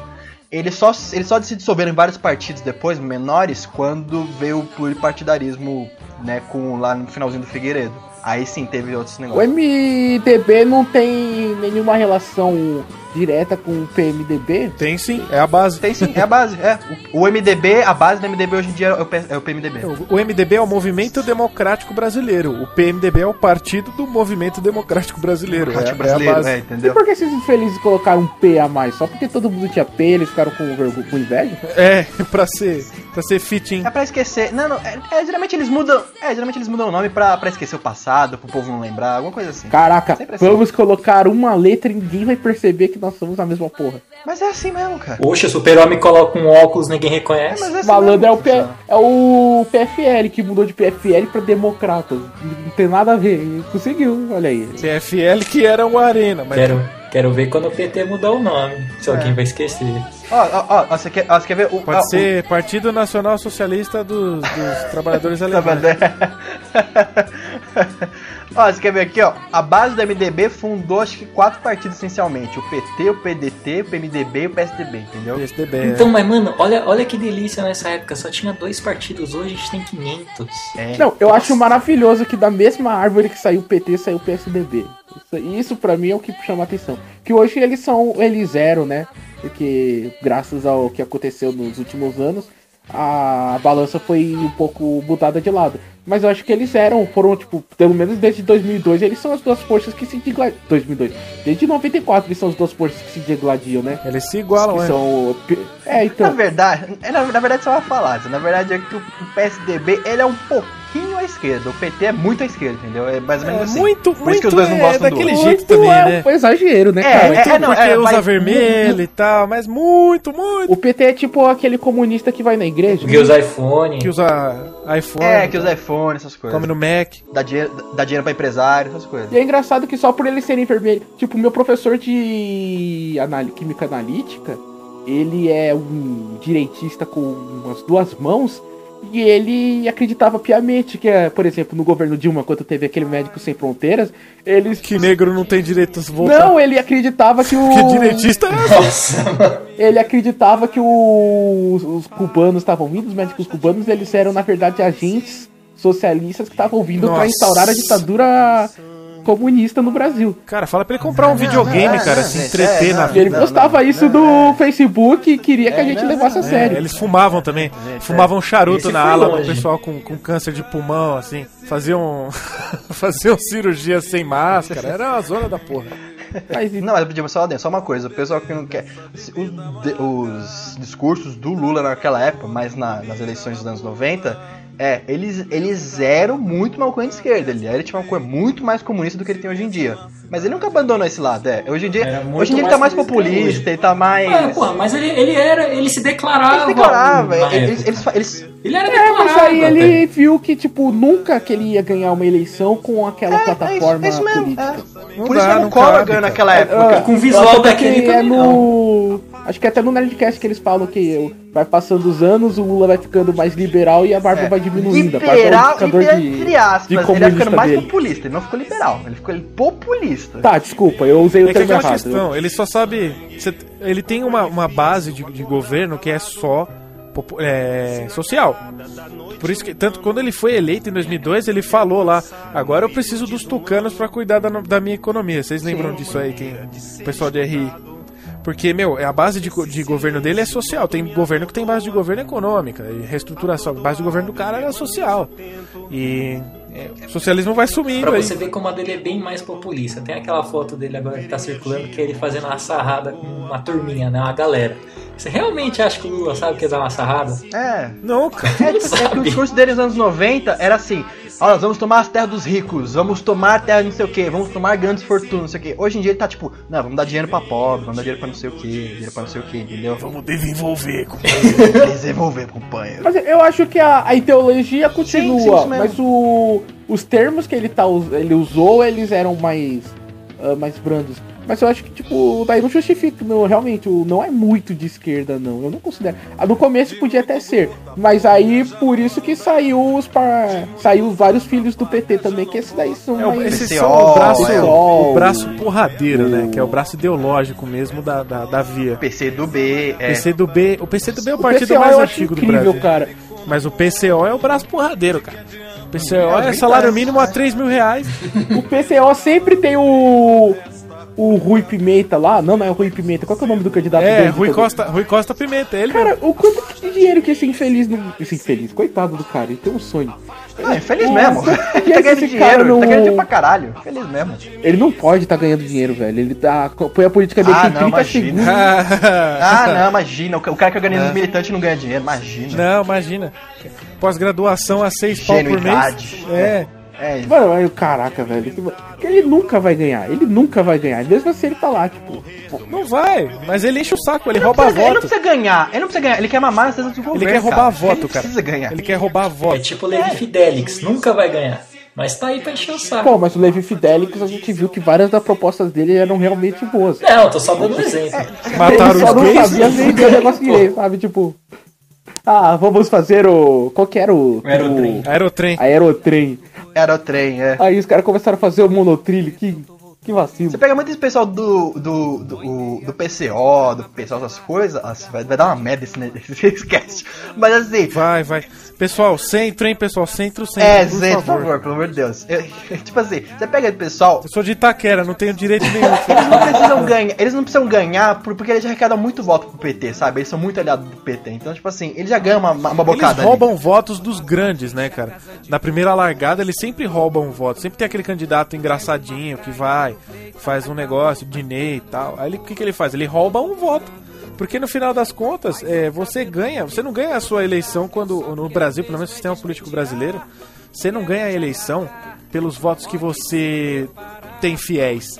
Você ganha a eleição por quantas pessoas vão votar em branco e quantos daqueles aqueles estados que são sempre meio a meio vão ter de votos que você consegue trocar. Porque, por exemplo, a Dilma não ganhou a eleição em 2014 é, com uma distância gigantesca. Ela ganhou com uma margem de 2, 2 milhões de votos, mais ou menos, pro Aécio. Só que tiveram 26 milhões de votos anulados, velho. Entendeu? Ela não ganhou diretamente do Aécio, ela ganhou com os votos anulados. E antes de anular, o pessoal, esse pessoal de partidos pequenos, eles fazem isso no, na primeira reta, né? No primeiro turno das eleições. Eles roubam votos. E basicamente essa aí é a ideia. Se você não é um candidato forte, tipo, sei lá, uma Marina Silva, que tem aquela possibilidade, você só tá lá pra roubar a voto, é, cara. E ganha uma grana depois, por causa disso. levar a grana da campanha. Exato. Quanto mais eu penso em política, mais eu tenho medo disso, cara. Eu fico... É uma merda, é uma merda. Por que, que eu é, propus esse cast? Eu sou um. Oh, caraca, eu podia falar. Você que propôs. Eu, eu, eu, fui contra o Nelson ainda. Falei assim: não, não vai pra dar uma merda do caramba, não sei o quê. Eu, eu, eu, eu, eu até ia falar pra, vocês, pra vocês que a gente ia falar era tipo o papel do Brasil na Segunda Guerra Mundial, tá ligado? É só uma. que papel? Poxa, cara. Ah, a gente deu porrada na Itália, assim. No segundo, cara. tudo bem. No, no primeiro, depois, né? No primeiro mandou 100 médicos. Chutar ali. um cadáver. É, no primeiro mandou 100 médicos. não, mano, aí você vai estar tá ofendendo. Se tiver um neto de alguém, um filho de alguém que foi pra Segunda Guerra, os caras vão ficar, vão ficar sentidos. Porque o. Seu avô essa... bateu em golfinhos, parabéns. Nossa, cara. essa história é ridícula, cara. Mas tudo bem. Coitados, cara. Tipo, é mentira. A gente tem que pensar, não. Mas tudo bem. Nossa, o... só, só... A gente... Dá pra agradar é todo assim, mundo. Eu digo, eu digo mais por esse assunto porque eu queria muito contar pro Nelson a história do Brasil na Liga das Nações, que fez a Alemanha entrar. Ah, nossa, que ridículo. Mas eu conheço a história do Brasil na Liga das Nações. Que droga. Você conhece? Você conhece? Sério mesmo? Conhece mesmo? Sim, ué. O, o, o, quando rolou a Liga das Nações, o Brasil não tinha o, meio com uma cadeira forte. Tanto é porque aí que o, em 51 foi um brasileiro que fez o acordo para nascer o Israel. Não é isso aí? Não, não é, não, é, não é essa história que eu ia te contar, tá vendo? Não sabe. Não, não, não é nessa história, não é nessa Mas não vou contar não. aqui, fica pra próxima. É, fica pro próximo. Tá, mas tudo bem, a gente já tá chegando nos, nos enfins. Ulisses Guimarães e Tancredo Neves, então, eram os dois grandes nomes. Mas a proposta não, não passou, né? Só que o povo aderiu em massa essa a proposta do Diretas Já, né? Ou não? Não, foi uma campanha política que deu certo. Você viu o pessoal na, na rua, no, no AMB, acho que foi a maior reunião de pessoas, assim, em, ter, em termos de uma. Em termos de uma.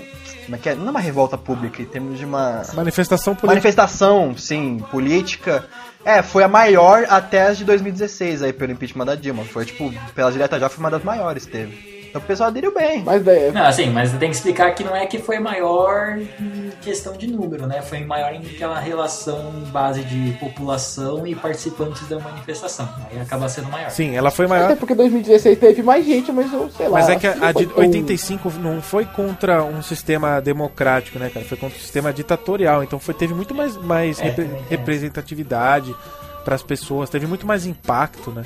Uhum. Pra, Cara, e não, povo. E não teve nenhum. Quer dizer, é que o governo já tava bem afrouxado, né? O, a ditadura militar. Já, já. Se ele tivesse pegado na época do, dos presidentes Costa e Silva. Será que não rolava um outubro vermelho aqui no Brasil também? Ah, esse povo todo? Não duvido. Rolar, é, rolar, é, rolar, não rolava, rolava. Mas, mas eles iam mais apanhar realmente do que sair metralhando todo Uma mundo. Uma mangueirada assim, é. então. É. Porque, porque, porque assim, querendo ou não, os militares no Brasil, eles eram muito competentes, falando a verdade. Eles eram bastante competentes. Eles prenderam bastante gente, mas também, é. Mas também deixaram muitos, assim, coisa besta passar, criminaram o cara errado. Tem diversos relatos assim. Não sabiam assassinar as pessoas. É porque assim, também, vamos, vamos dizer a verdade, vamos dizer a verdade. O que eu acho, logo no final da ditadura, quem foi eleito não tava afim de governar, mano. Já tava de saco. Não, o Figueiredo. O Figueiredo ah, não, o Figueiredo até Não, o Figueiredo, não, o Figueiredo não queria saber de governar. Então. Figueiredo, quando ele saiu do cargo, ele falou: pelo amor de Deus, me esqueçam. Pode Caraca, procurar é, que ele é, falou é, isso, cara. Então, isso também ajuda. É bacana a gente pensar que tem tanta gente que faria tudo pelo poder e tem gente que tá no poder e faria tudo para sair de lá. Né? É. A síntese do ser humano, a gente nunca tá contente. É tipo eu, porra, eu pensei, porra, você é o host, que da hora. Aí eu cheguei aqui, Nelson, você vai ser o host. Eu falei, caralho. Sério, mano? muito poder, muito poder na mão. Mas, mas, mas é verdade, isso, isso, isso é meio que uma falácia do pessoal. Os militares, eles não queriam tão assim assumir o poder na, no começo. Eles meio que assumiram mesmo por mais uma pressão e do, do comunismo e também porque eles tinham o chamado assim mais político. Mas Pressão do comunismo ou pressão do americano? Não, pressão do comunismo mesmo. Não, pressão do comunismo é se instaurar aqui, porque o Jango ele tinha uma, uma ele tinha uma, uma vertente muito, muito ligado é, essa ideologia. Mas é, mano, então, todo mundo que... sabia na época que o Jango que ele não ia ter, tipo, ele não ia transformar o Brasil no. É que nem a Dilma, ele não ia transformar o Brasil no comunismo. Isso aí é tipo. Não, não há, não é. Ah, mas era o medo, é a ideologia. É, não, não, é, porque na época da Guerra Fria. É, na época da Guerra Fria. A ideologia do medo era espalhada. É a oportunidade, cara. A oportunidade, não é medo, não é ideologia, é a oportunidade viu, os militares viram a oportunidade de assumir. Então, se eles usaram um ataque de oportunidade, então eles tinham vontade sim, porra. Não, não, mas tipo assim, tipo assim eles não Depois é... sim, depois até entendo que os caras realmente falaram, mano, isso aqui tá uma merda, quero voltar só assinar papel e comprar avião. É, é mais suave.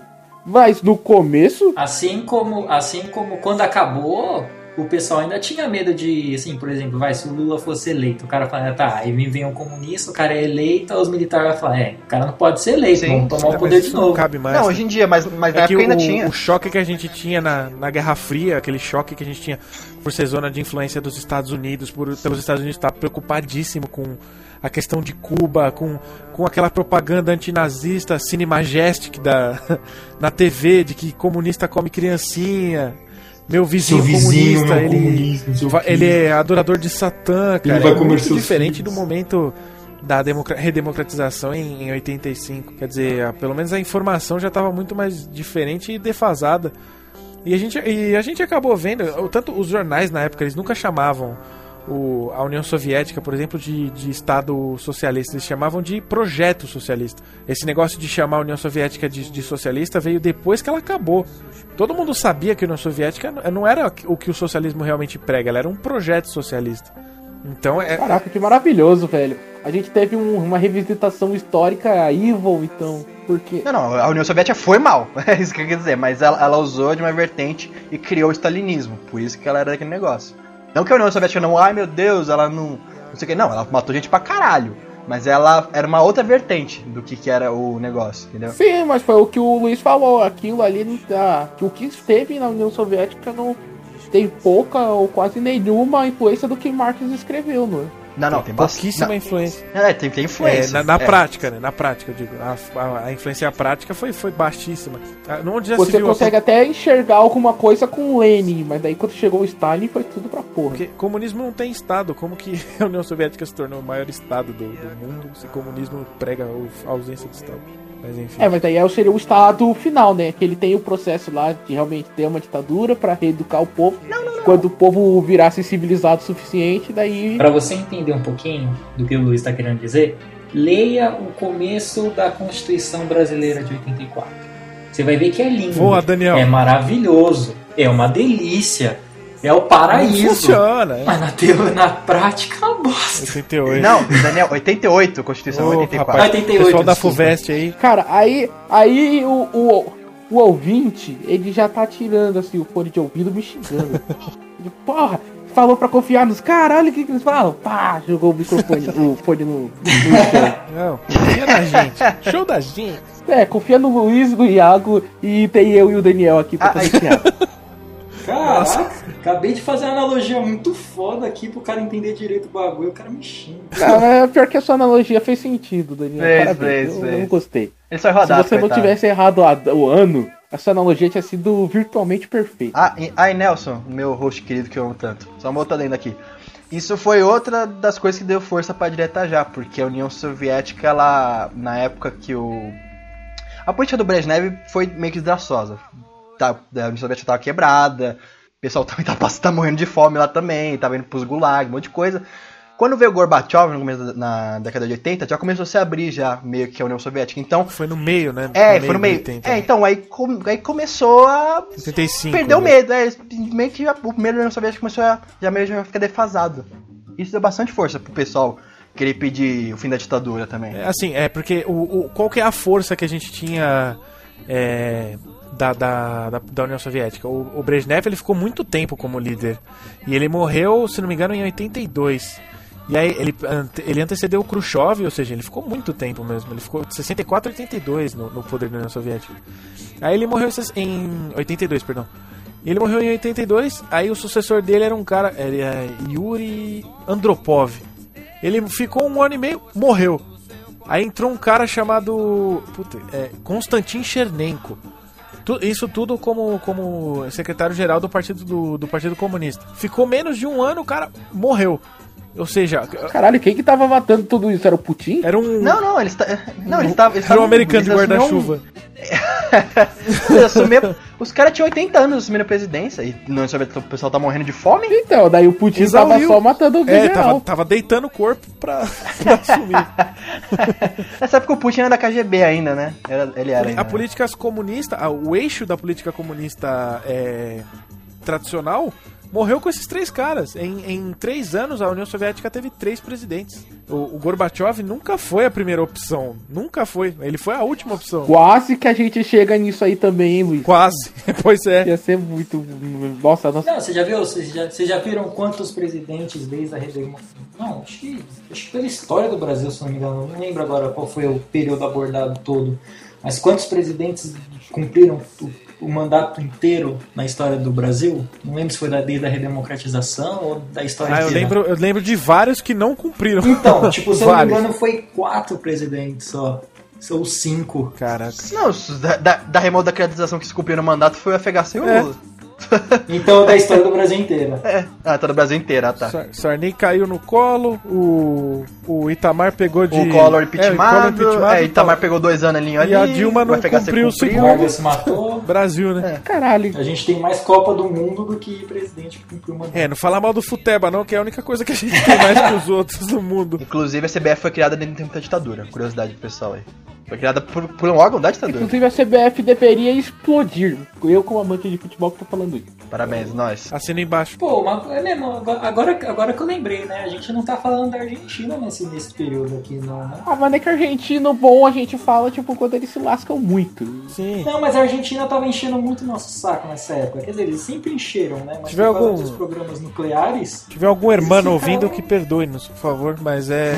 Nós temos cinco copas. Por favor, prossiga, Daniel. Agora que eu... Não, porque agora que eu tava lembrando disso, tava lembrando mais disso por causa das aulas do Tomás, lembra? Sim, claro. Uhum, as questões. As questões da Ipu, né? É, nossa, a gente não tava enchendo muito saco do Brasil nessa época. Isso talvez dê pra gente fazer um cast do futuro, falar sobre a tríplice fronteira, sobre a nossa política com os nossos a países irmãos. Hermano. E daí a gente usa como desculpa, sei lá, diário de motocicleta. Tá Nossa. Nossa. boa, boa. Nossa. Boa pedida, boa né? Ai, cara. Temos que estar aberto. Ah, é porque, por exemplo, eu sei que o, o Padilha tá produzindo uma série sobre a Tríplice Fronteira, só que essa série não saiu ainda, então não dá pra gente usar ela como parâmetro pra falar, fazer o cast histórico. E... Tranquilo. É que usar diário motocicleta é muito complicado. Só vou, só vou deixar um spoiler que o primeiro que deu ideia, que deu bola pras ideias da Argentina foi o Paraguai e acabou se fudendo. É, o Paraguai é maravilhoso, cara, coitado. Mas beleza, vamos lá. Uh, onde a gente parou? O Ulisses Guimarães e o Tancredo eram os grandes cabeças do Diretas Já, o Diretas Já caiu. Uh, e aí teve o que? Teve uma é, votação. A eleições diretas. Os ditadores falaram: Ah, mano, cansei. A gente vai fazer. A gente vai entregar, só que vai ser indireta a votação? Mais ou menos isso? Não, não, não, não, não, não, não foi assim não. É, tipo, ia ter votação normal. É que na época os presidentes ficavam de 6 em 6 anos. Era, era assim, normal. Seis, seis, seis anos? É, acho que era cinco. Cinco anos. Era cinco. Cinco, cinco anos sem reeleição. Então, é, isso. Aí o, o Figueiredo já, já, já ia ter outra votação para presidente. O Figueiredo já ia passar faixa normalmente. Só que daí, essa que foi a treta, ia ser direta ou indireta. Aí a direta caiu e ia ser indireta. Aí nisso o Figueiredo ia eleger um, um representante do Arena na época, que mudou de nome também pra PSD, né? Uma coisa. PFL. É PSD, PDS. Não, PDS. PDS, desculpa. PDS, PDS. PDS, isso. E o representante que ele escolheu foi, foi o nosso queridíssimo Maluco. Aí começa, aí começa a putaria da nossa é, política tipo assim, moderna. É, tipo, não, não, calma, calma que tem mais, calma que tem mais. Que, quem queria ser representante do Arena não era o Maluco, quem queria ser era o Sarney. Sarneyzão Só que o Sarney da não massa. Se, é, o Sarney não se birrava com o Maluf na época. Eles, eles, eles eram afetados. Aí o Figueiredo gostava muito mais do Maluf e falou assim: não, beleza, você é representante. Nisso o Sarney meio ficou. Não ficou mordido, mas ficou assim: ah, tá bom, então vamos, vamos sair aqui. E ele saiu do, do PSD e se juntou com, com o MDB. PDS. É, saiu do PDS e se juntou com, com, com o MDB na época. E nisso ele levou uma galera é, o Tancredo fez Só uma. Só lembrar uma coisa, Iago. Falei. É, o. O, a eleição direta ela caiu, né? E a gente tinha duas frentes, né? Tinha duas pessoas que seriam, que seriam eleitas aí pro. É, representariam o movimento democrático, né? Se, se caso a eleição fosse direta, a gente tinha lá o Ulisses Guimarães, que era o querido, uh, tinha um apelo público muito grande, ele era querido, tinha uma vida pública de sim, sim. querido do povo. 40 e poucos anos de vida pública. E o que mais tinha ah, na conjectura política brasileira, o que mais se encaixava era o Tancredo. Ele era o articulador político. Então, como a eleição acabou sendo indireta, quem foi para o voto indireto, no, no caso o voto só dos políticos em 85, foi, foi o Tancredo. Sim, sim. Tanto que seria Sarney o mindinho da política brasileira? Sim, comparação seria ele. Sarney é a mão inteira, cara. Ah, não, é ó, demais. É, não, mas assim, o, o, o o, o Sarney é aquele, assim, o barco tá afundando, eu pulo. Ou no outro. É, é, ele fica tipo, ah, eu tô aqui, eu vou te ajudar, vou te ajudar. Daí ele viu que deu merda, foi lá ajudar os, os caras do norte. Isso, é o... Sarney é o língua de cobra que não morreu. É o língua de cobra que não morreu, tá até hoje lá. Aí o Tancredo, o Tancredo fez a articulação, conseguiu chamar o, Char, o Sarney pro lado dele. Nisso, o Sarney levou uma galera, assim, que era do PDS pra ele. E conforme foi acontecendo isso, o, o Tancredo ganhou mais votos dentro da Câmara e ele acabou se tornando, ganhando mais votos e acabou se elegendo o primeiro presidente não do, da arena, não da ditadura do Brasil. Depois da. Primeiro presidente eleito. É, né, mas assim. Mas é aquela, né? Então, tudo bem, ele foi eleito, mas ele nem postou. É, não, ele foi eleito em janeiro e morreu em março. ele ia ser. Ele ia é, ser... Vovozinho, né? Vovozinho. É. É, tipo assim. Aí é aquela questão, né? Quem foi. Mano. Agora a teoria da conspiração? Tinha um cara uns 5 anos mais novo, mais novo, não? Não, tinha, mas é que o Tancredo ele era um estimador político, entendeu? Ele ia ganhar mais votos facilmente. Então. O Tancredo era o Dom Corleone democrático. Ele já tava só no bico do corpo. Então, o Don Corleone ele já tava arquitetando Sim. pro Michael tomar poder. Mas é que o Tancredo tinha tido essa visão. O Tancredo tinha toda ah, essa visão, aqui, né, cara? Mas de, é esse mano movimento aqui... democrático, ele ser um representante. Porque ainda tinha muito medo de, por exemplo, se o Tancredo não conseguisse assumir, o, os militares falarem, ah, então deixa pra lá, a gente toma e, e adia isso pra depois e não ter ninguém força para peitar os militares, né? É, é... Foi aquilo que eu falei, o pior, o pior medo deles na época até foi depois, caso o Lula fosse tivesse ganhado. O medo era que Exatamente. Isso. É, é, tipo, é, é, tipo assim, Nelson, só foi escolhendo o Tancredo porque ele tinha muito prestígio dentro da política. Ele, ele participou do governo Getúlio, ele estava no, no JK, ele estava no Jânio, ele foi ministro da economia, ele foi ministro de um monte de coisa dentro da. E a propaganda política dele foi a quebra com a ditadura, né? É. Abertura, de é. novo. Só, só ele tinha mais de 40 anos de política, então assim, ele era um nome muito forte dentro dos próprios políticos para serem Coração de estudante, cara. Lembrem disso, coração de estudante. Ah, Meu nossa. Deus. Depois que ele morreu, eu ficava tocando o dia todo. Como você sabe? Você não era vivo, Ninguém pô? era vivo nessa época, mas não, a gente Milton, sabe. Milton Nascimento é, era vivo, mas a gente sabe. Tá, mas e aí, o, é, como diria o Maguila, o Tancredo? Nossa senhora, Aí, quem que era o vice dele tomou o poder? é, tipo assim, o Tancredo, ele é, ganhou a eleição em janeiro, ele assumiu em 14, em 14 de março. O Figueiredo passou a faixa para ele, só que em 15 de março ele ficou doente e foi internado. ficou internado. Ele morreu, de, ele morreu teoricamente, mas naquela teoria bem alienígenas do passado. Ele morreu cinco dias depois, é. Ele, não, ele morreu dia, teoricamente dia 21 de abril. Não, não, não, não, não. Ele, é, não, é, fizeram a causa morte dele, acho que foi cinco dias depois, 10 dias, não lembro. Foi um pouquinho tempo depois mesmo. Mas o, o Formal segurou ali daquele jeito, né? não, agora, agora o pior, agora o pior é como ele morreu, né? Porque ele foi internado, ele tava na missa lá, não lembro aonde, e ele já foi mandado pro hospital, né? Mandado pra vala aí já. O pior é que, tipo. É, não, então, não, não, então, é, que, tipo, é, não, calma, essas pessoas. Não, o pior é foda, é você saber que, tipo, ele estava lá na missa e, tipo, cinco minutos antes dele ser internado, tipo, a luz da, da igreja inteira piscou, assim. Teve gente que falou que ouviu tiro, um monte de coisa. Foi o. É. Foi o monstro do mundo invertido que deu uma cutucada nele. do Upside Down.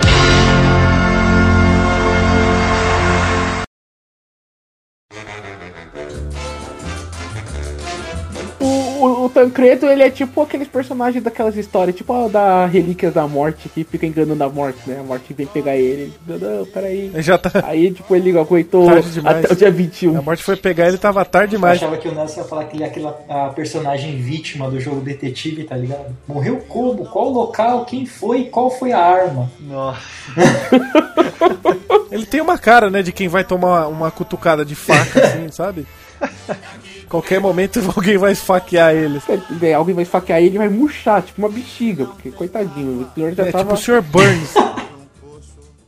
Coitado é, do Tancredão. Mas e aí, quem, quem, quem tomou o poder do lugar dele? Aí o. Aí, tipo, o bigode! É, o bigode. Tinha, tinha, tinha um bagulho, tinha um bagulho, uma discussão pra ser Ulisses, porque tinha mais apoio popular, mas falou assim, não, cara, o, o Sarney é o vice, é, o Sarney é o vice, manda ele, pelo menos. O sistema democrático é assim, se o é. presidente não pode, vai o vice. Vai o vice, aí o, o, bigo, o vassourinha de rola assumiu. Foi a pior cagada que a gente podia ter feito. Eu acho que a gente pode acabar o cast aqui, velho, que daí o Sarney assumir, depois de tudo isso que ele fez, explica onde nós estamos, né? É aquilo, estudo o passado para prever o futuro? É, mais ou menos. A história sempre se repete. A política brasileira ela tem basicamente, sei lá, vou estar alto, assim, 100 famílias.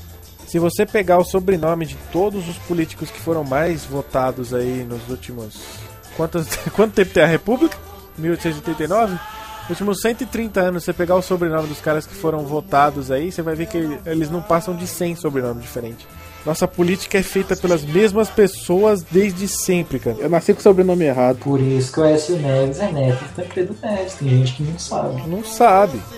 Aécio Neves, o dono daquele helicóptero, famoso.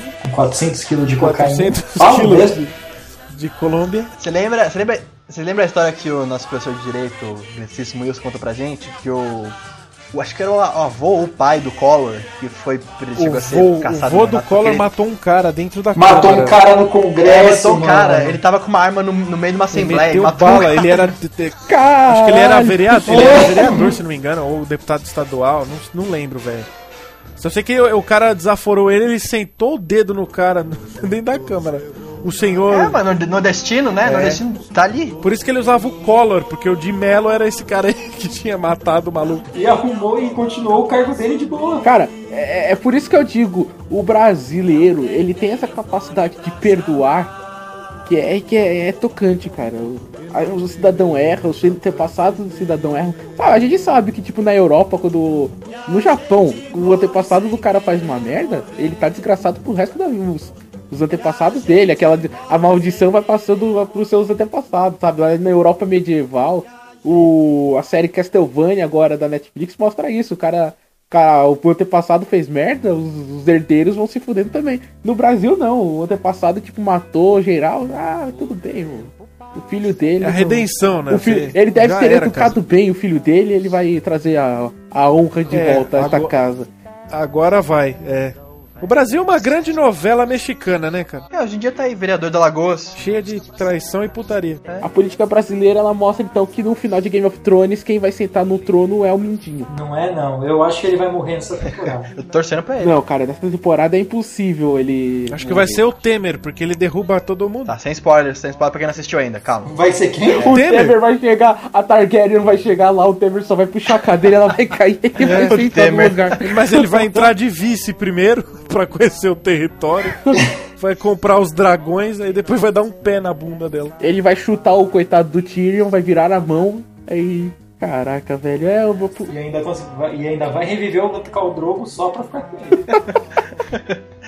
É que foi assim, olha, desde o finalzinho da, da ditadura ali na década de 70, a gente já tava com inflação alta, já tava com uma dívida externa, uma dívida interna bastante alta e, e, externa também. Aí é, basicamente foi assim, o desenvolvimento que a gente teve no começo da década de 70 já veio, veio, veio cobrando juros já na década de 80, então por isso foi uma merda. Aí o Sarney quando assumiu. Esse é um gênio. Esse é um gênio. Cérebro pulsante. Dá, dá, dá, dá, inveja na pessoa dessa. Cara, é. Ele e o ministro da economia dele, que foram, foram, foram três, acho quatro, não lembro. Foram mais de um ministro da economia que ele teve. E a primeira coisa que o Sarney fez quando ele assumiu foi controlar a inflação. Aí, plano cruzado. Beleza. Congelar preço também. É, não, não, não, não, calma, calma, ele não congelou preço ainda não. Plano cruzado ele cortava lá os três zeros, substituía a moeda e tinha me... e congelava, congelava os salários, não eram os preços ainda. Aí ele reajustava lá, por causa que se a inflação subisse muito, ele congelava os salários, aí congelava as compras, os gastos, a inflação não, não subia tanto assim. Aí beleza. Aí isso foi uma puta jogada de marketing, porque com isso o partido do Sarney, o PMDB, conseguiu meio que controlar a inflação pouca coisa, bem no começo, e ele foi uma marketing. Olha, controlamos a inflação, controlamos não sei o que, o Brasil vai voltar a crescer. E nisso eles elegeram vários vereadores, vários deputados ao, ao redor do Brasil. Foi tipo uma coisa de 150% era deputado do, do PMDB nessa época. Tanto de vereadores como deputados. Era uma coisa assim, ridícula. Só que nisso, quando acabou, quando é, só que assim, não segurou pra sempre, né, gente? Aí, quando e, ele... e, quando, e quando soltava, vinha com tudo, aquela voadora com dois pés no peito. É isso, aí, aí, que, aí que aconteceu? Ele criou o desemprego, um monte de coisa. Diminuiu um pouco, beleza. Quando, quando, quando ele descongelou as coisas, a inflação subiu enormemente de novo. Aí, a gente vai explicar já como é que funciona a economia, mas calma, vou explicar os problemas primeiro. A gente vai explicar o que, que economia? A gente vai explicar. É, é eu pensei que tinha falado, não falei. Si só. A gente vai explicar um pouco da economia, mas calma. Aí nessa. Ah, porra, viu? Aí nessa época tinha um órgão lá, né? Fiscalizava a Sunab. A Sunab começou a ser mais ativa. Por quê? Porque teve o plano Bresser. O que, que é a Sunab? Esse plano Bresser é, esse, esse, foi o outro plano depois do plano cruzado. Acho que o Charney fez quatro planos, assim, se eu não me engano. É, a inflação já tava na casa de mais de 20%, o déficit público tava alto, o governo tava gastando pra cacete com dívida externa. E foi nessa época que o, o Brasil de, de, decretou moratória. Acho que um pouquinho, um pouquinho antes, um pouquinho depois, mas foi durante o plano Bresser. Que moratória é o quê? O que, que é isso? Moratória é que nós não vamos pagar dívida externa. Ele bate o pé e fala, fala. Devo, não nego, pago quando puder. Quando puder, é. Ele chegou. É quando você realmente olha pra cara da pessoa e fala, não vou pagar. Che chegou pro FMI e falou assim: FMI, não temos dinheiro, não vamos pagar. Pronto, acabou. Aí nisso, sabe o que aconteceu? Quando ele falou isso, falou assim: não, beleza, vamos segurar aqui agora. Agora não vai ter mais inflação, não sei o que. Só que nisso ele começou a congelar preço. Aí o que aconteceu? Porque conforme a inflação estava subindo, os produtos estavam subindo, de, os produtos sobem de preço também. Isso é normal, economia básica. Só que quando ele falou assim, não, vamos congelar os preços e vamos dar oportunidade para o povo comprar. Quando ele fez isso, ele meio que fudeu os, os, os empresários, os empreendedores. Porque eles não tinham mais lucro. Conforme eles não tinham mais lucro, eles não tinham mais incentivo para produzir. Começou a ter escassez, que foi o famoso escassez da carne que teve aqui no Brasil na, na década de 80.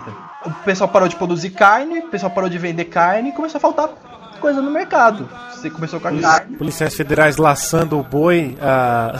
É, cara. pra cê, ter carne no mercado. É, cara, você tinha é, cara do governo indo em fazenda e sequestrando boi, tá ligado? De helicóptero. Era uma coisa ridícula.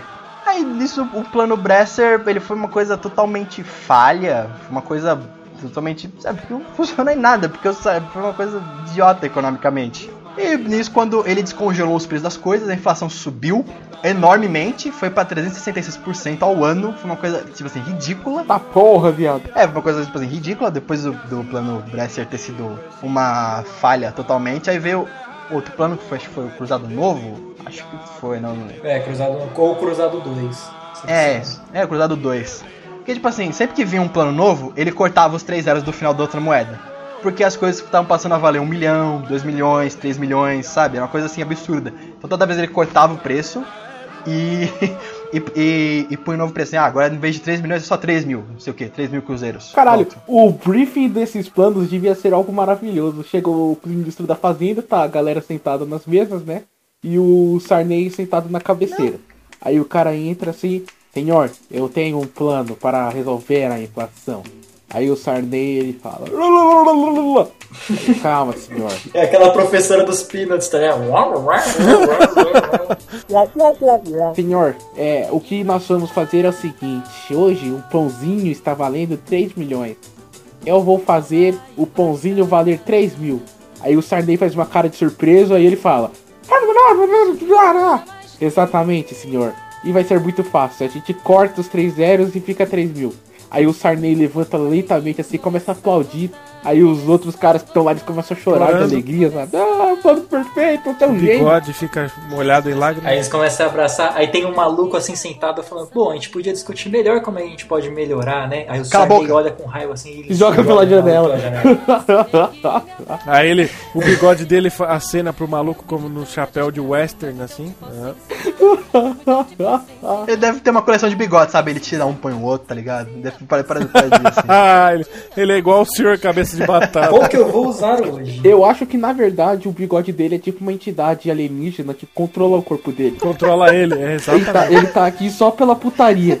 Aí, é, tipo, gosto, ele... gosto De vez disso. em quando, quando falta vassoura na casa dele, a mulher dele pega, pega o bigode assim pra varrer a casa, assim. O bigode, vocês estão duvidando, o bigode dele é um morcrux. Se raspar, ele morre. O bigode dele é a instituição. Se raspar, o Sarney morre. O bigode dele é o que ocupa a cadeira da Academia é. Brasileira de Letra, quando ele não pode. Ele tá na Academia Brasileira de Letra? Tá, ele tá, na Academia Brasileira de Letra. Tan, tan, tan. Believe me, cara. Oxe, o Lula não ganhou o doutor honoris causa lá da Universidade da Espanha? Sem saber falar. Ah, mas você entende esse, o doutorado do Lula porque, tipo, caralho, ele, querendo ou não, ele foi presidente. Mesmo que pode, tipo, beleza. O Sarney também foi presidente, porra. Algumas coisas. Sarney também tipo, foi presidente. Mas ele foi presidente, caralho. O que, que tem acima de presidente é, sei lá, é porra nenhuma. Então ele. Experiência, o que, que ele tem é pouquíssima gente viva no Brasil tem. Tem o FHC e, e o Collor, mas o Collor é uma filha da puta dele, não conta. Então, tipo, aí justifica. Agora, o que, que o Sarney escreveu? Aí, não, aí tem, não é, é, a mesma coisa. O Sarney escreveu o livro. Meu bigode. Mas o que o Lula fez pra ganhar? É, bigode. Teve só experiência. Que nem, quer ver? Um exemplo, não vou dizer que é igual Beatles, naquela época. Dois, quatro pirralhos de 22 anos que do nada ganha o título de Sir, né? Da coroa britânica. Todo mundo ficou puto. Quatro pirralhos só porque canta música e ganhar a rainha já dá esse título para eles. Todo mundo começou a desistir do, do deles. É a mesma coisa. Imagina você tá lá, você tá lá estudando, você tá lá fazendo seu doutorado, puta puxado, coisa do caralho, e o cara já me chega na sua frente ganhando o bagulho. É, mas tipo, assim. Só porque ele teve experiência de vida? Eu acho que daí é aquela questão, tipo, cara, o que, que o maluco fez pra ganhar, pra virar. É, virar é, cara, não, não. Querendo ou não, os Beatles, não, tipo, eles lançaram. Não, tudo, é, eu sei, tem que os caras. Hoje a gente pensa isso. Mas olhando o que, que é. Mas... que o Wayne Rooney fez pra virar Sir? Me responde. Ah, o Wayne Rooney fez, jogou três copas, cara. Fez pra caralho. Então, cantaram música. Aí você faz a comparação, Nelson. Quem já tinha ganhado lutou na Primeira Guerra Mundial. Segunda também. É. Olha. Na, é, na segunda, desculpa. Na segunda, na primeira. Na primeira, nas duas. Aí você imagina, você luta nas duas que me chega quatro pirralhos que cantam uma música e ganha, mesma coisa que você? Dá um putiririca então. É, só porque o cara é presidente, tem experiência, não merece também, sabe? Cara, não, não é assim que é, funciona. Porque, tipo, caralho, o que que. Se ele for, ele for fazer, é, sei lá, faculdade de. É, qual que é o nome da. Sei não é política, é. Direito? Política. Ciências. Ciências. Ciência política. Então, ele vai fazer a faculdade disso pra quê? Ele vai aprender o quê? Ele já foi presidente, porra. Então vai ganhar, então vai ganhar isso pra quê? No cu. É só, tipo, pra faculdade ter lá que foi dado a o doutorado do Lula. Tipo, é uma propaganda da faculdade. Cara, pra mim, doutorado do Lula é igual mandar um macaco pra, pra lua e falar que o macaco é um astronauta, tá ligado? Ele só tava lá, velho. Ele não é um astronauta, cara. Ótima analogia. Vamos falar agora que eu comparei o Lula com o macaco. Racista, é. Xenofóbico, racista. Gente, eu sou preto, viu? Não esqueçam disso. De Itaquera. E de Itaquera. Pe preto e pobre. Tô todo mundo aqui. Não tem, tem, nenhum, tem um cara com dinheiro, não tem nenhum cara preto assim. Preto e pobre. Agora vocês aqui. sabem. Todo mundo aqui. O único opressor aqui é o Daniel. É, o Daniel é branco. O Daniel é um Oxe, por quê? Porque você é branco. vagabundo. É branco vagabundo e ele não vai nas reuniões que a gente vai fazer na laje do Iago porque vai estar tá viajando. ah. ah, Iago, você quer falar mais alguma coisa? A gente pode acabar essa merda. Eu quero dormir, porra. Não, quero, não, calma, ainda tem, ainda tem, ainda tem. Você pode dormir, costa o travesseiro aí. É um desgraçado, eu te odeio. Bom, eu vou na de vocês aí, vocês sabem. ah, então, só finalizando aqui os planos econômicos. É que os. Ai, caramba. Nossa, dá, dá, dá, até raiva. Eu que sou liberal, faço essas coisas. Nossa senhora. Você é liberal, desculpa, viu, senhor Mises? Não, não, tipo assim, eu não, eu não, não tô falando assim que eu faria melhor, mas eu tô falando assim que pelo, pelo, que eu tô estudando agora de economia, eu falo assim, puta, é uma cagada tão grande você congelar preço que você tira totalmente a porra do incentivo do cara fazer e do cara vender e você acaba criando a inflação desse caralho. É tipo assim, uma coisa meio óbvia quando você vê. Porque o plano deles era tipo assim. O Iago é tão liberal que na faculdade a galera chama ele de Madame Bovary. eu só acharia o Iago mais escroto nesse momento se ele falasse, ai, eu, porque eu sou um neoliberal. Ai, eu sou neoliberal. Não, não sou liberal, relaxa, não sou. não, mas, mas assim, pra eu que prego uma, uma, uma, política econômica mais liberal, ver assim, você fala, cara, é meio que um suicídio econômico, porque o plano deles era assim, já sei, a, os preços estão subindo muito, vamos congelar para dar a oportunidade das pessoas comprarem as coisas. Só que eles não pensam no outro lado, do que, que o outro lado pode fazer. Aí nisso começou um confisco direto de mercadoria, de produto, de boi, negócio. Tava nego negociando preso porque não tava vendendo na, na tabela do, da Sunab. Sabe, então ficou uma coisa maluca do negócio do Sarney. O Sarney resolver uma coisa, uma coisa muito mais fácil, mas não, ele fez um todo maluco, nada. Mano, já pensou o pânico de você tá lá, você tá lá na sua quitanda de boa e chega aqueles aqueles fiscal do Sarney e fala, ah, o preço daqui tá, tá diferenciado. Nossa, devia dar um pânico. É, cara, sabe, é, é, totalmente o contrário do que seria um capitalismo mais bem feito, porque o capitalismo não é só o cara do JBS, os caras que é ricão, não, o cara é o dono da esquina, tá tentando vender uma paçoca, manja. É ele, e ele tá sendo obrigado a, a vender um absurdo, a não ter lucro por causa dessa política idiota. Manja. Aí, pô, estragou totalmente o Brasil, a inflação foi para casa dos mil, dos mil por cento, foi uma merda. Ele entregou o governo, depois na próxima eleição, nos 90, na mão do Collor, uma puta defasagem econômica, sabe? Ferrou totalmente as pessoas. Desemprego comendo solto, inflação alta pra cacete, pessoas tocando comida em casa. A gente tava quase uma Venezuela. A gente tava na Venezuela, na verdade. Teria sido Sarney a causa do Collor, então? Não, a causa do Collor, na verdade, foi o Lula, pra falar a verdade. Porque o pessoal tava com é. tanto medo de voltar à ditadura que falou assim, não, volta no, no Collor. A menos. causa do Collor foi o Lula e a causa do FHC1 foi o Lula. e a causa do Lula foi o Serra? Eu acho que sim. não, a causa do Lula é porque o Lula, é porque o Lula foi esperto e ele mudou o discurso dele. E né? mudou o visual. E a barba, exatamente. É, e mudou o visual também. E pode mostrar a barriga na foto. Tem um terninho. Falou que era do povo, pá, cara bonito, é. senhor de resposta. Finalmente, essas vítimas comem gente. Comia pouco mortadela, ele não custava Ele não comia pão com peito de peru, que era o Serra, ele comia pouco mortadela. Mortadela, exatamente. Toma, tomava pinguinha ali no final de semana. Tomava um Dreia. Um Dreia. Macio e suave. Ele fez, ele, fez o jeitinho, ele fez o jeitinho brasileiro, né? Porque tem gente que fala que ele arrancou o dedo pra se aposentar cedo. ah, cara. Caralho, como assim? Tem gente que velho? fala que o Kubrick filmou a lua, cara. Isso aí também já. Ah, isso é verdade, pô, tá ligado? Ah, nossa. Mano, nossa. tem gente que fala que a Terra é plana, cara. Eu, vou acabar essa merda. Agora foda-se você, Iago. Gente, isso aqui é. A gente vai fazer recomendação? Cara, mas a gente não falou do primeiro presidente recomenda eleito, alguma filho. coisa. Tem que falar também. Só pra finalizar aqui. Ah, Vamos mudar o nome desse Nerdcast pra Brasil até a, re- a redemocratização, né? Nerdcast é Ó, o. Cappuccino Cast. É, Cappuccino Na hora que Cast. vocês começaram a falar da ditadura, eu falei, nossa, vai ter que mudar o título dessa porra. É. Tá, coisa rápida então, gente. 1990, novas eleições, foi uma palhaçada do caramba. O Collor ganhou.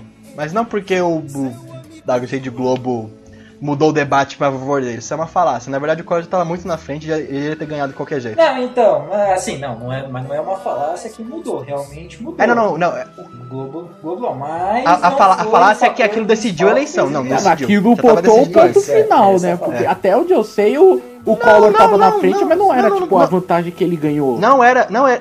Não, ele era, ele já tava numa vantagem muito boa. Isso é uma falácia muito grande. O pessoal da, da esquerda geralmente põe muito isso, que o. Nossa, a Rede Globo decidiu a eleição. Não, decidiu. Na verdade. Tá falando então na minha frente que Eduardo Spor mentiu. Não, Eduardo Spor não mentiu. Ele, ele, ele falou isso mesmo, que na verdade o, o debate ele pode ter tido uma edição mais favorável pro Lula. Pode, mas assim, o Lula já não. Lula teria não, chance pro de pro, pro Collor, mas o Lula não teria mais chance de ganhar muito já. Então. É, Não, não tinha, mas aí foi tipo aquela última.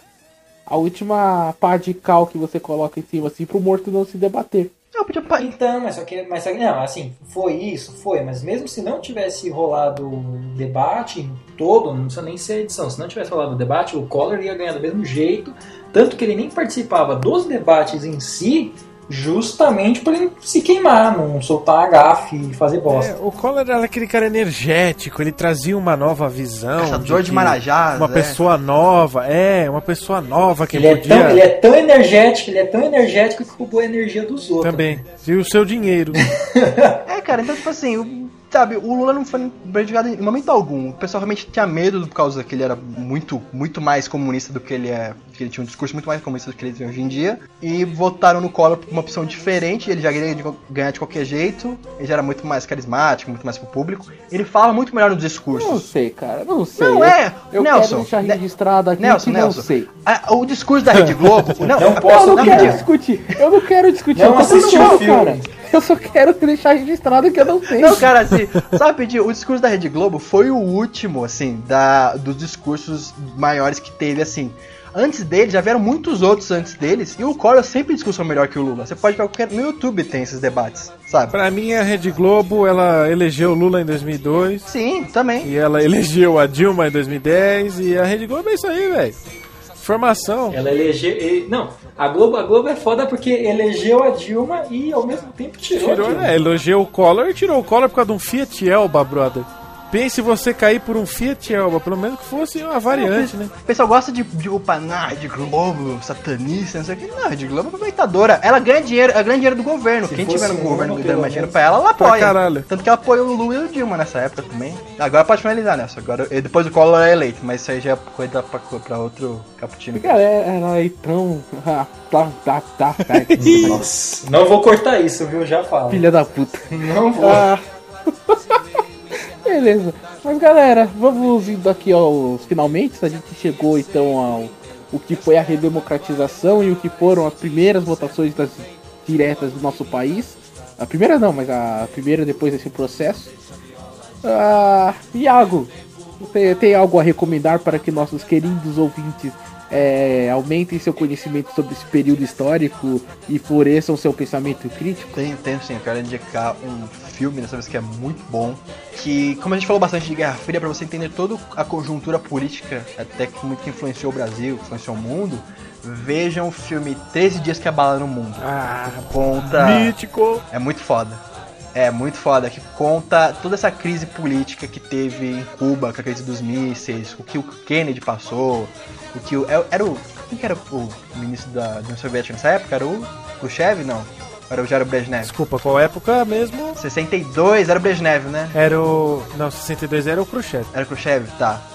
Aí você vê toda a tensão política ali dos dois, você vê toda a tensão que era nesses mísseis de uma possível terceira guerra nuclear. E era uma coisa assim que sabe que não é chata, é uma coisa bem rápida. Mundial, Jota. É, uma, uma terceira guerra mundial, uma coisa bem rápida, bem dinâmica, assim, um filme bem gostoso de você ver. Recomendo muito para quem queira aprender mais sobre o que foi essa crise dos mísseis e o que foi essa Guerra Fria. Danielzito, você que criticou no último cast as pessoas que assistem, é, aprendem história por filmes, tem alguma coisa a indicar? Então, livro não. Eu tenho um filme que é um drama, é um filme nacional, que é um drama feito na época da ditadura, que é o. É, o Dia que Meus Pais Saíram de Férias. É um filme pesado. Caralho, esse filme é foda. Ah, é muito bom. Pesado esse É filme. muito bom, muito bom esse filme. Ah, quer falar nada sobre o filme? É isso mesmo? Fala um pouco mais sobre ele, né, que porra. Não, não, quer saber? Assiste, porra. Não, ele Fala não sobre quer que é falar, então filme, tudo bem. menos. Assiste, porra. Ouvintes, assistam, porra, por favor. Assiste, mano. Eu não, eu não vou te dar spoiler. Minhas resenhas de livro é tudo assim. Eu não dou o livro. Eu vou, falo, ó, assiste, lê e lê. Eu não vou te contar nada. Luiz, quer indicar alguma coisa? Bom, pra vocês que acham que a ditadura foi uma mentira, que não existiu, que foram tempos muito bons, Porra, aí também é, eu queria indicar pra vocês Zuzu Angel, 2006. É um filme bem pesado que retrata assim é, como, como a perseguição da ditadura foi afetou principalmente o pessoal que criticava, ah, que tinha voz pra criticar, né, para voz ativa pra criticar a ditadura. A Zuzu era uma artista e esse filme vai, vai mostrar pra vocês aí o que aconteceu com o filho dela que foi pego e foi, foi enfim torturado e morto pela pela ditadura militar. Eu acho que é um filme que vale muito pra reflexão, pra vocês leite com pera verem quanto custa a liberdade pra vocês saírem por aí falando besteira e achando que tá tudo muito bom e que a gente ainda vive numa ditadura. Porra, Luiz. Isso aí você que é convidado, cara. Você que é um convidado que põe, que bota respeito, ele pega o piro na mesa, você fala, "Ah, aqui, ó, essa porra, pá! Tomem essa. Gente, lembrando que nenhuma ditadura é boa, nenhum formato de governo total, nem nada que o governo impõe pra você é bom, seja de direita ou de esquerda, tá bom? Sempre prezem pela liberdade. Mentira, a monarquia é a melhor opção. sempre. Ah, É mara. Mara. Eu quero indicar duas músicas, uma pra você entender todo esse período histórico que o Brasil ah, viveu nessa luta que o Brasil viveu, que é clássica, que é pra não dizer que eu não falei das Coração de estudante. Geração Coca-Cola e que país é esse? Geração de país é esse, pode. Não faz isso não, né? Os caras Não, deixa eu indicar, a música é boa. Pode, vocês podem criticar o cantor e a composição, mas a música é boa, A ela música é é boa, a música é boa, muito boa. Ah, ela tem uma mensagem forte, é explícita, ela não é tão escondida que nem muitas músicas que eu poderia indicar Chico Buarque, só que dela é um pouco mais. Tem que pensar um pouco mais. Pra não dizer que não falei das É, essa é flores. muito bonita. Do Geraldo Vandré. É, Geraldo Vandré, muito bonita essa música. Ah, Quem que falou pra não indicar essa música? Eu dar umas porradas na cara. Foi o Daniel? Foi. Não, eu falei pra você não, não, eu, Ah, não, não é que eu falei pra você não indicar. Eu falei, eu, com certeza ele vai falar geração, Co- geração Coca-Cola e que país é esse? Não, mas eu tenho que indicar músicas de alguém que, que cante bem, né? Eu não vou indicar Legião Urbana. Ô, zoeiro. Cara, polêmica. isso foi muito gratuito. Foi, velho. Vai ser editado, É inclusive. brincadeira, senhores. Eu não, eu vou ouvintes. deixar. Vai deixar. Não, pode. O Daniel faz questão de. Pode deixar. a primeira eu frase deixo. essa do O povo cast. entende que é brincadeira, que o Renato Russo é um grande compositor. Sua apresentação vai começar. É um grande assim. compositor, isso daí é inegável. Agora o cantor aí é, é discutível. Eu não gosto da, da voz dele, mas beleza. Não que a minha voz seja maneira. Antes que você fale aí, seu ouvinte de merda. Que ia comentar. E a segunda música, pra você entender o que foi a, a Guerra Fria, eu indico Two Minutes to Midnight do Iron Maiden. Yes! E esse foi o dia que eu indiquei Iron Maiden pela primeira vez nesse, nesse cast. Eu fiquei feliz de ter ficado acordado até agora. E já passou de dois minutos da meia-noite, faz bastante tempo. Bem, pessoal, nós estamos aqui. Você baixou o nosso cast, então você sabe onde fica nosso site e você tem- sabe pelo menos onde que tá o nosso feed. Então, é, Nossa, sei lá, eu não. host ignorante. Sabe onde tá, seu vagabundo de merda? Ah, Aí, mas você ó, sabe, você lá. sabe. Eu não entendo essa parte. O, o cara que tá escutando aqui, ele manja. A não ser que você tipo, tenha, tenha baixado e tá mostrando pra namorada. Ô, Iago, Iago, Iago, faz você aí com seu rap aí, que você faz bonitinho, vai. É, Gente, compartilha, curte no, nas redes sociais, por favor, compartilha o cast. Acesse nosso canal no YouTube, Instagram, Facebook, Twitter, tudo lá na, na descrição. E é isso. Tem mais. Vocês querem falar mais alguma coisa? Mais algum Não, adendo? não. Pode. Tá vendo, Nelson, como é que faz? Nem é Sim, difícil. eu quero. Tipo, todo mundo fala isso. O cara que tá escutando, ele sabe que essa é a obrigação dele curtir, compartilhar Você e tem que falar comentar e, bonitinho, e seguir no Twitter Ó, o e seguir vai- no Kaique vai te dar bronca, hein? Mas né, mas Nelson, você, tem- você tem que pedir, isso funciona. E, e- e- é, isso, isso, é, isso é, isso é, como é que é, né, né? Quando você influencia o cara, isso influencia o cara a fa- fazer isso mesmo, senão ele esquece, senão ele vai lá. Se isso funcionasse, youtuber gamer ia ser importante. Mas é, os caras fazendo, os caras tá fazendo palestra, não sei o quê, lançando livro, tá lançando livro, cara. Não, mas esses daí são os grandes youtubers gamers, não o tipo o cara que faz a abertura Psycho lá. Aí, tá lá, é, Esse aí é muito ácido na cabeça. fica tipo girando o texto assim do nome do canal. Fala galerinha do YouTube, aqui é o Edu, aqui é o América Gamer. Hoje a gente vai jogar, um jogo que é muito Minecraft. maneiro, a gente vai jogar Skyrim. Minecraft, não, Minecraft. Hoje eu vou ensinar pra vocês como fazer a skin de água, galera. Pra vocês ficarem invisíveis no Minecraft. Olha esse mod que eu peguei, ó. Todo mundo é comensal da morte, olha lá. Mano, vamos terminar essa porra. Gente, isso aí, obrigado por terem escutado. ah, eu espero que vocês. ah, se um, pelo menos um de vocês é, tiver escutado esse cast e tiverem pensado um pouco sobre política, não tão seriamente, porque nós somos pocós, mas já vai ter valido a pena. Se a gente tiver ajudado vocês a entenderem por que, que o Brasil tá desta forma hoje, valeu a pena esse cast. Se a gente falou alguma bobagem, ah, a gente errou alguma coisa, podem deixar no comentário. Se você vier acusar a gente de ser de esquerda e de direita, e seu comentário vai ser solenemente ignorado. Não digam coisas pífias, por favor. É, ge- gente, sabe, sabe, não fica classificando tudo, ai, direita, esquerda, sabe? Isso é uma coisa tão pobre, você tem diversas nuances em aspecto político. Você fala assim, ah, é só direita, só esquerda, sabe? Você acaba que não tem embasamento nenhum pra falar. Iago e Luiz, só uma pergunta antes de eu falar tchau aqui e parar de gravar. Diga lá. Nazismo é de, nazismo é de direita ou de esquerda? Eu vou. Ai, É, gente, pessoal, obrigado pelo novo. convite. Eu estou indo até a casa do Daniel socá-lo Obrigado pelo convite. e eu volto respondeu, para né? vocês. Eu não quero dar mais, eu não quero dar mais polêmica pra isso. Nazismo não tem espectro é político, direita. sua mula. Você não estudou na mesma É, sala que eu? tempo com.